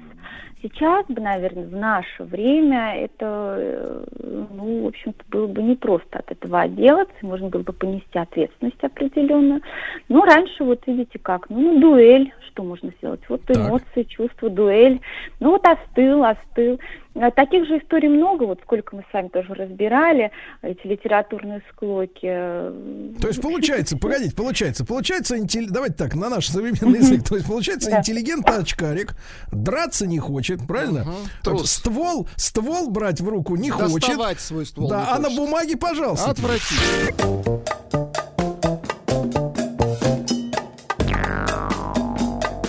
Литературные Склоки. Итак, с нами Марина Бессонова-Хворостовская, э, культуролог, гид, экскурсовод. Э, мы говорим о том, с кем не ладил Антон Павлович Чехов. Божий человек, милейший мужчина, интеллигентный, умный, да? Вот, а драться да. не хотел. И вот э, товарища это, Левитана, да, немножко обидел. Да, да, да, Левитана обидел, конечно, он был в гневе. Он не то, что обидел, он просто был в гневе, когда прочитал попрыгунью. Но, правда, Левитан потом оставляет Кувшинникову, у него совершенно там другие уже значит, женщины, и успокоили, как-то успокоили Левитана, что не стоит, никакой дуэли не надо. Вот, может быть, знали, что Чехов на это не согласится, да, ну вот так Левитан успокоился. А, были другие, ну, не склоки, что ли, а обвинения вот, в сторону Чехова, и Чехов обвинял. Это сложные тоже, на мой взгляд, отношения между Станиславским и Антоном Павловичем Чеховым. Угу. Потому что МХАТ, Чехов, да, мы уже выяснили, что это, э, неразрывные такие вещи. И э, Чехов все время, ну, у Станиславского совершенно тоже такой тактичный очень человек, он э, ну, восхищался пьесами э, Чехова. Ну, тактичный, а... но давайте так скажем, недоверчивый, да? С подозрением, да, да, верю, не верю, да. Вот. Но он восхищался пьесами Чехова и все время их просил. А Чехов, ну, как-то вот он все время побаивался, что Станиславский поставит. Я же пишу, может быть, комедию, а здесь какая-то трагедия. И, возможно, у Чехова это на почве неудачной чайки. Первая чайка была такой неудачной в Александрийке, в Санкт-Петербурге, в Александрийском театре, когда просто публика писала и говорила, что же это за э, такая муть. странная пьеса, да, муть все, какие-то длинные диалоги, монологи. Что это? Где пышные декорации? Ну вот, ну, Здесь э, Станиславский говорил поставить, значит, МХТ, она имела большой успех. И вот «Вишневый сад». Вишневый сад, на самом деле Вишневый сад. Ну, Вишневый сад, э, значит, э, поставили в Махате, и когда приехал на премьеру уже очень больной Чехов, Антон Павлович из Ялты, то он так и скажет, загубил Станиславский мою пьесу. Как я его просил. Э, Никакого плачущего тона, никакой драматургии. Ведь это же комедия. А мы привыкли смотреть вообще действительно на пьесы э, Чехова, что это, ну, трагикомедии, э, уж если так, а так вообще-то это такая достаточно, ну, драматичная какая-то история между строк. Вот, но э, Станиславский, э, вот, после открытого такого сгубил мою пьесу, да, Станиславский не ответил, потому что понимал, что, скорее всего, Антон Павлович сказал это в сердцах, а во-вторых, он был уже достаточно болен, чтобы отвечать ему тоже как-то вот в таком же контексте. Вот такие тоже были сложные отношения с Амхатом Антон Павловича, хотя вот Станиславский приезжал и в Ялту, он консультировался, и Чехов его умолял и просил, никаких э, там плачущих лиц на сцене я чтобы не видел. Ну, однако Вишневый сад мы воспринимаем как действительно какую-то такую же да, трагедию прощания. Ну, вы знаете, прошлом. неудивительно, Марин, то, что вы рассказываете, вот Умхата из Бузовой как-то не задалось. Тоже какие-то странные терки. Такая черная полоса уже длится достаточно давно. Почти сто лет. Шутка. Да. Да. А, Марин, ну а вот действительно, ну вот какой-то вот, э, и вот даже в юности не было, да, таких вот случаев, чтобы, ну вот, э, взял и вот тут сунул под глаз кому-нибудь. Вот проявил, как говорится, характер. Нож Нет, может быть, э, э, и было, но не до этого в юности. Во-первых, очень много работал, э, он трудился. Вообще, когда из Докандолга уехала семья, отец обанкротился, то Чехов остается учиться, начинает подрабатывать э, репетиторством и продавать последнее имущество. А Дальше уже Москва, дальше уже значит, лекции. Он вообще мечтал все время и лечить, и писать. И говорил, что моя законная жена – это медицина, а любовница, простите, литература. А Вот, он едет на Сахалин, э, да, он п- прекрасно видит вот эти все ужасы каторги. А, Поэтому вот да, какого-то такого мордобоя, может быть, ему вообще не было дела абсолютно. Но то, что вокруг него были женщины, которые вздыхали и не понимали, что он не отвечает им взаимностью, это да, это было. Можно, конечно, покопаться еще в переписках. А, Вот, э, писем, я повторюсь, очень много. И, э, может быть, найдем там еще какую-нибудь такую интересненькую историю. А пока для Ну, нас а Чехов вот- Антоновки-то, Антоновки-то, вот, которых вы упоминали, они какого свойства интереса к Антону Павловичу, э, так сказать, имели? Я понимаю девушек, которым нравится, например, Майкл Джексон, да? Вот, Вот такой вот э, пластичный. Вот, ну, какой-нибудь, не знаю, шеф-повар нравится. Я не знаю, еще какой-то. А вот а чем Антон Павлович-то женщин брал? Во-первых, он симпатичный. Нам кажется, что вот его фотографии портреты, это уже есть фотографии, когда он уже болен, а так он был высокий, метр восемьдесят семь, он достаточно был таким статным, симпатичным, одевался всегда с изыском, такой модный, и женщины просто бегали, вздыхали, смотрели его вообще наряд, его, значит, фраки, какие-то там бабочки, э, монокль. Вот этот образ очень нравился им. Ну и при этом, зная, что доктор, да еще и писатель, это прям вот так скажем, Ну, было есть- для ну, них есть- очень вкусное ну, такое давай так, сочетание. Давайте скажем так, фетиш, наложенный на фантазии о чем-то таинственном и непостижимом сознанию конечно, обывателя. они же фанта- конечно, они же о нем ничего не знали, как влюбляются в какой-то образ, правильно? А О человеке мы ничего не знаем. А как он сам на них реагировал? Он их презирал, э, так сказать, Нет, избегал? ни в коем случае он их не, не презирал, но я так полагаю, он мог над ними подшутить, в общем Да, э, совершенно спокойно. Вот. Ну, Ему это, может, даже забавляло в какой-то степени, нравилось. То есть он игрался с женщинами, да, так можно сказать? Несерьезно к ним относился. Может быть, вполне, да. А женщины в этом смысле очень мстительны, когда их, так сказать, всерьез не воспринимают, правильно? А, ну, раньше женщины немножко были другие, воспринимались немножко по-разному. Да. Да. Марин, но в принципе, в принципе, со своей супругой Антон Павлович, вот как вот э, как мужчина или как по-человечески больше был счастлив? Как вам показалось? А, вот через переписку э, там была какая-то такая связь, вы знаете, она даже больше не любовная, а действительно, может быть, дружеская. А, была такая очень важная эмпатия между ними. Да, ведь он же влюбился в нее как вот на сцене, в артистку, как она себя ведет. А она себя вела с большим достоинством. Олег Книперчехов ну вот примеры подражания многим женщинам, как она... То есть, она смотрите, ведь за ним бегали, за ним бегали, 54 давайте года. подытожим, Марин. Мгм. За ним бегали Антоновки, влюбившись в его в таинственный образ, а он сам влюбился в образ артистки. Ты понимаешь, что делается с людьми? Марина Бессонова, Хворостовская, гид, экскурсовод и культуролог. А вы- а- Огромное спасибо, Марина. А- Огромное спасибо, Марина. Еще больше подкастов «Маяка» насмотрим.